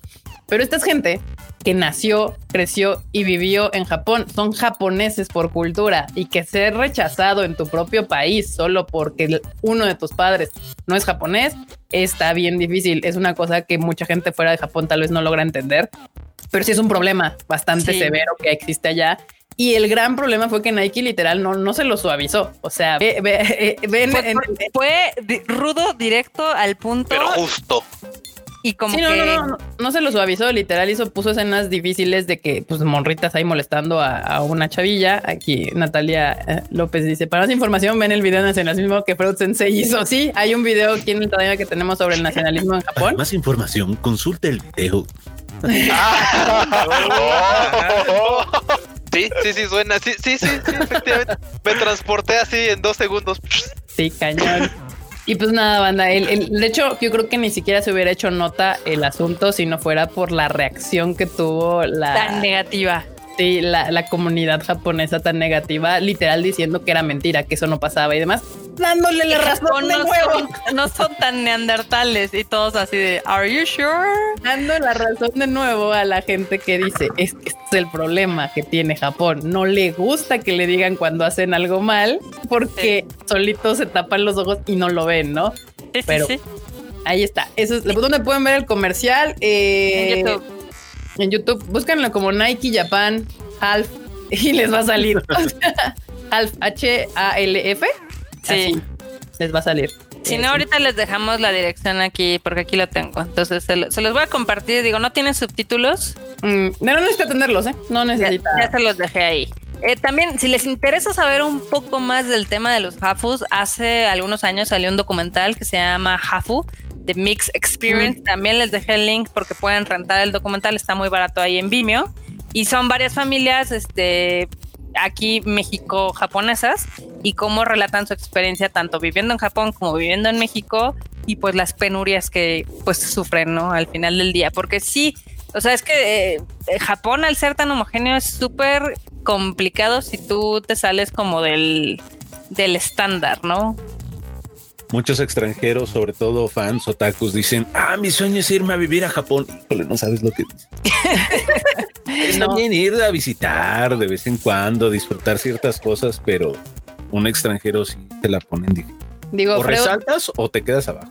Sí, no, Freud, lo ha dicho varias veces. Dice que, o sea, Freud habla japonés y todo y él no viviría allá. Yo, a mí sí me gustaría. Yo ya vivía allá seis meses y, y sí me la paso bien, pero tienes que entenderlo. O sea, tienes que saber por ejemplo, muchos japoneses, muchos extranjeros que viven en Japón se enojan mucho porque pueden llevar tres días en Japón o 40 años y estar casados con hijos y descendencia y de todas maneras llegan a un lugar nuevo donde nunca los han visto y los tratan como si se hubieran bajado del avión y se enojan, ¿no? Yo no me enojo, yo además digo, pues ya, ¿para qué te enojas? Ya sabes que eso vienes aquí, o sea, nunca te van a aceptar. Entre más rápido hagas las paces con eso, y, lo aceptes, vas a vivir más feliz y te gustan todos los demás beneficios que tiene el vivir en Japón, evidentemente. hazte la idea que el Nihongo Yosu lo vas a tener toda la vida. Sí, eh, te van Toda a la aplicar vida, el toda la vida, se- toda la vida te van a aplicar. Nihongo Yosu. Siempre vas a ser turista o siempre vas a ser, digamos que extranjero, ¿no? Entonces va a ser, pues es como complicado y también es muy difícil, al menos lo que hemos visto es de que, digamos que los mexicanos en general no se acoplan bien Los latinos, no solo Los latinos, sí. Porque pues aquí somos mucho de papitis, mamitis, amiguitis, em, pues obviamente somos muy espontáneos y demás y eso choca mucho en Japón. Entonces, Algo. Pero bueno, bandita, muchas gracias por andar aquí y como les prometimos, mi querido Rafael, nos puedes Ah, hacer el... Eh, ay, ya pre- se me había olvidado, espera. Deja, deja, deja- así que mientras tú preparas su, su, su voz, yo preparo mi, mi cocoro, así cocoro no yumbi, así para escuchar, porque se escucha, a ver, ya estamos todos. Pónganse sus audífonos, banda de preferencia, para No, que le, lo le- escuchen no, le mejor. voy a bajar, digo, si no aquí le reviento. Que, que eso es algo, a- a- antes de, es algo que muchos dicen, es que no gritan tanto, gente, de verdad. En Japón muchas veces se proyecta. O sea, por ejemplo, va a ser primero un Detroit Smash proyectado. Ujú.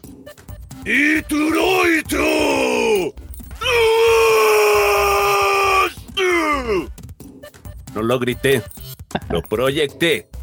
Es muy diferente proyectar a gritar. Así que ahora sí les voy a gritar, espero no reventarles por acá.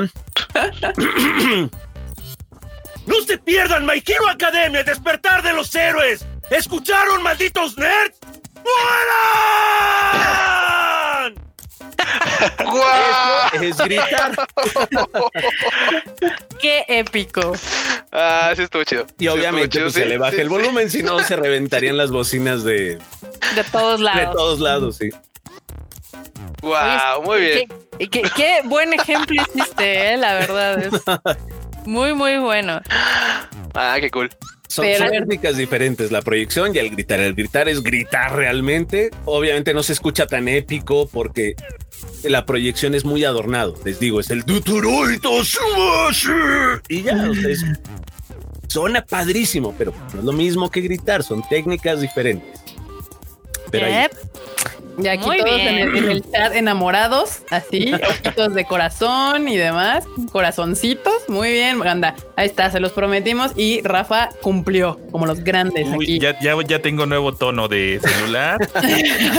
El Malditos nerd. Maldito nerd. Mensaje, maldito nerd. sí, sí me han pedido tonos, ¿eh? Y despertadores. Los despertadores son los que más me gusta grabar porque si este, oye, oye, despierta. ¡Que despiertes, maldita sea! Y es estar gritando, ¿no? Y está padre porque pues cuando estás dormido, pues sí, poco a poquito, y ya que te griten así, claro que te despierta. El Toto pone, grítame más.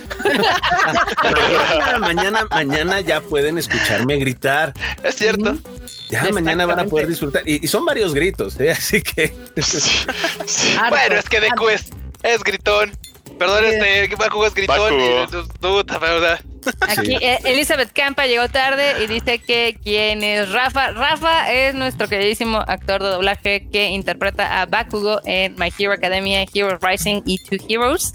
Entonces, hoy lo tenemos, hoy lo tuvimos de gran especial, eh, eh, invitado especial y pues nos platicó muchas cosas del doblaje y demás. Entonces, si no llegaste temprano, pues échate el recalentado del Time Alive porque sí está muy entretenido.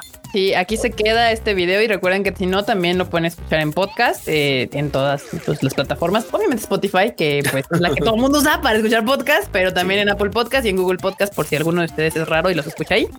Eh, y también está el anime en Divas de Fregot y el Rage Quit de Marmota y Ku que hablan de videojuegos. Entonces, no, ahí nos pueden escuchar. Y aquí se queda en el canal de Tadaima para que nos puedan ver. Y eso, si no nos han, si no nos han visto o se han suscrito al canal, háganlo ahorita. Está aquí al lado de suscribir y la campanita del otro lado para que les avise, porque si no, YouTube se pone muy fresco y no nos no les avisa nunca nada. Pero bueno, Rafa, muchísimas gracias por acompañarnos en este Tadaima Live, también por cotorrear con nosotros, aparte de, de- de compartirnos sobre el mundo del doblaje y demás, platicar un rato de otras cosas, de películas más. Muchísimas gracias. a ustedes por la invitación y bueno, yo encantado de poder compartir un rato con, con ustedes eh, y también pues con la gente que nos está viendo. Yo mañana, el sábado y el domingo voy a estar por allá en el cine. Mañana voy a estar en Multiplaza Arboledas, aquí cerca de casa de todos ustedes. El sábado voy a estar en Plaza Satélite, una plaza que mucha gente conoce. Y el domingo voy a estar junto con Héctor Mena, Claudia Brancet y quienes se junten en Universidad, en Cinépolis Universidad. Ahí vamos a estar en la función de las dos. Por si quieren, ya tienen sus boletos o si aún no los compran, bueno, se pueden dar esta oportunidad para darse una vuelta para allá. Y bueno, platicar un ratito, conocernos, tomarnos fotos si quieren y pues disfrutar juntos la película de My Hero Academia, El despertar de los. Así que, chicos, vaya. Muchas gracias, Rafa. En las redes, porque andaban preguntando aquí en el comentarios, aquí está abajo, aparece justamente aquí abajo, Rafael-Escalant. Escalant, es que no me alcanzó ya la E. Sí. Bueno, es que ya había uno, Rafael Escalante. Entonces dije, híjole, pues cómo, pues no, así.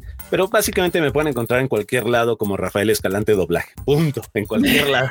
Literalmente. Así, googleenlo y ya le sale sin ningún problema. Bendito Google. Y bueno, bandita, pues muchísimas gracias. Aquí el team se va a despedir. Marmota, despídete de la bandilla.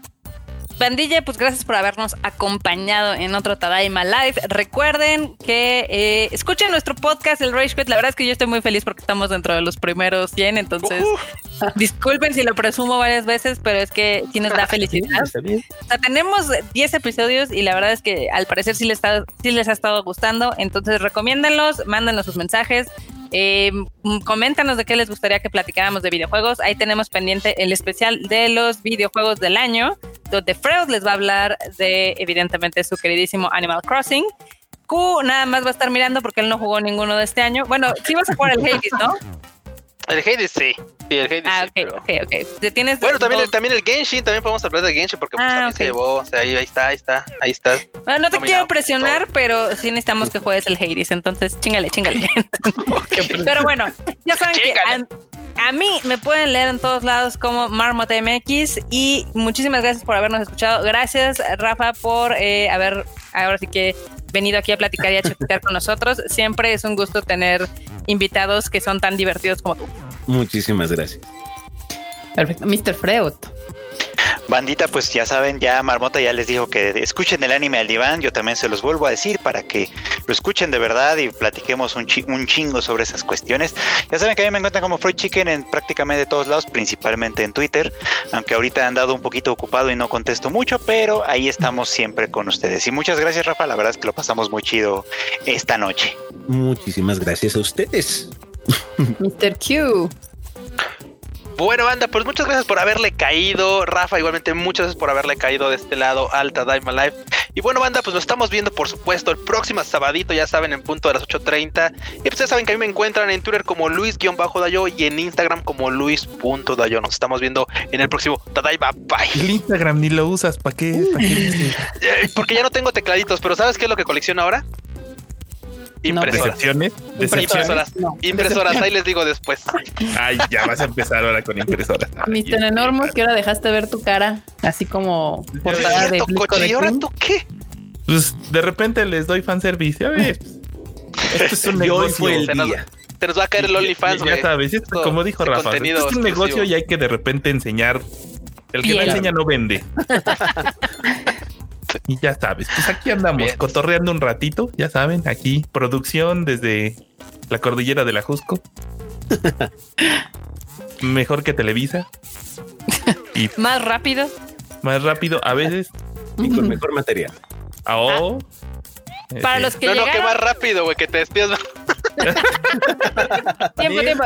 Para los que acaban, para los que llegaron o es la primera vez que nos están escuchando, tenemos Tadaima Live todos los miércoles y todos los sábados a las ocho y media.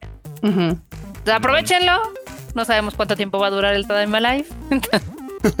los dos días, pero sí, el Tadaima Live se quedará eternamente. No, no creo que todos los días, pero deja despedir al, al enorme otra vez, lo estás atropellando, Carla. Eh, arroba enormetrol, ahí pueden seguirme y ya saben. Léanlo en Twitter porque es bien divertido que se queje. Entonces, díganlo.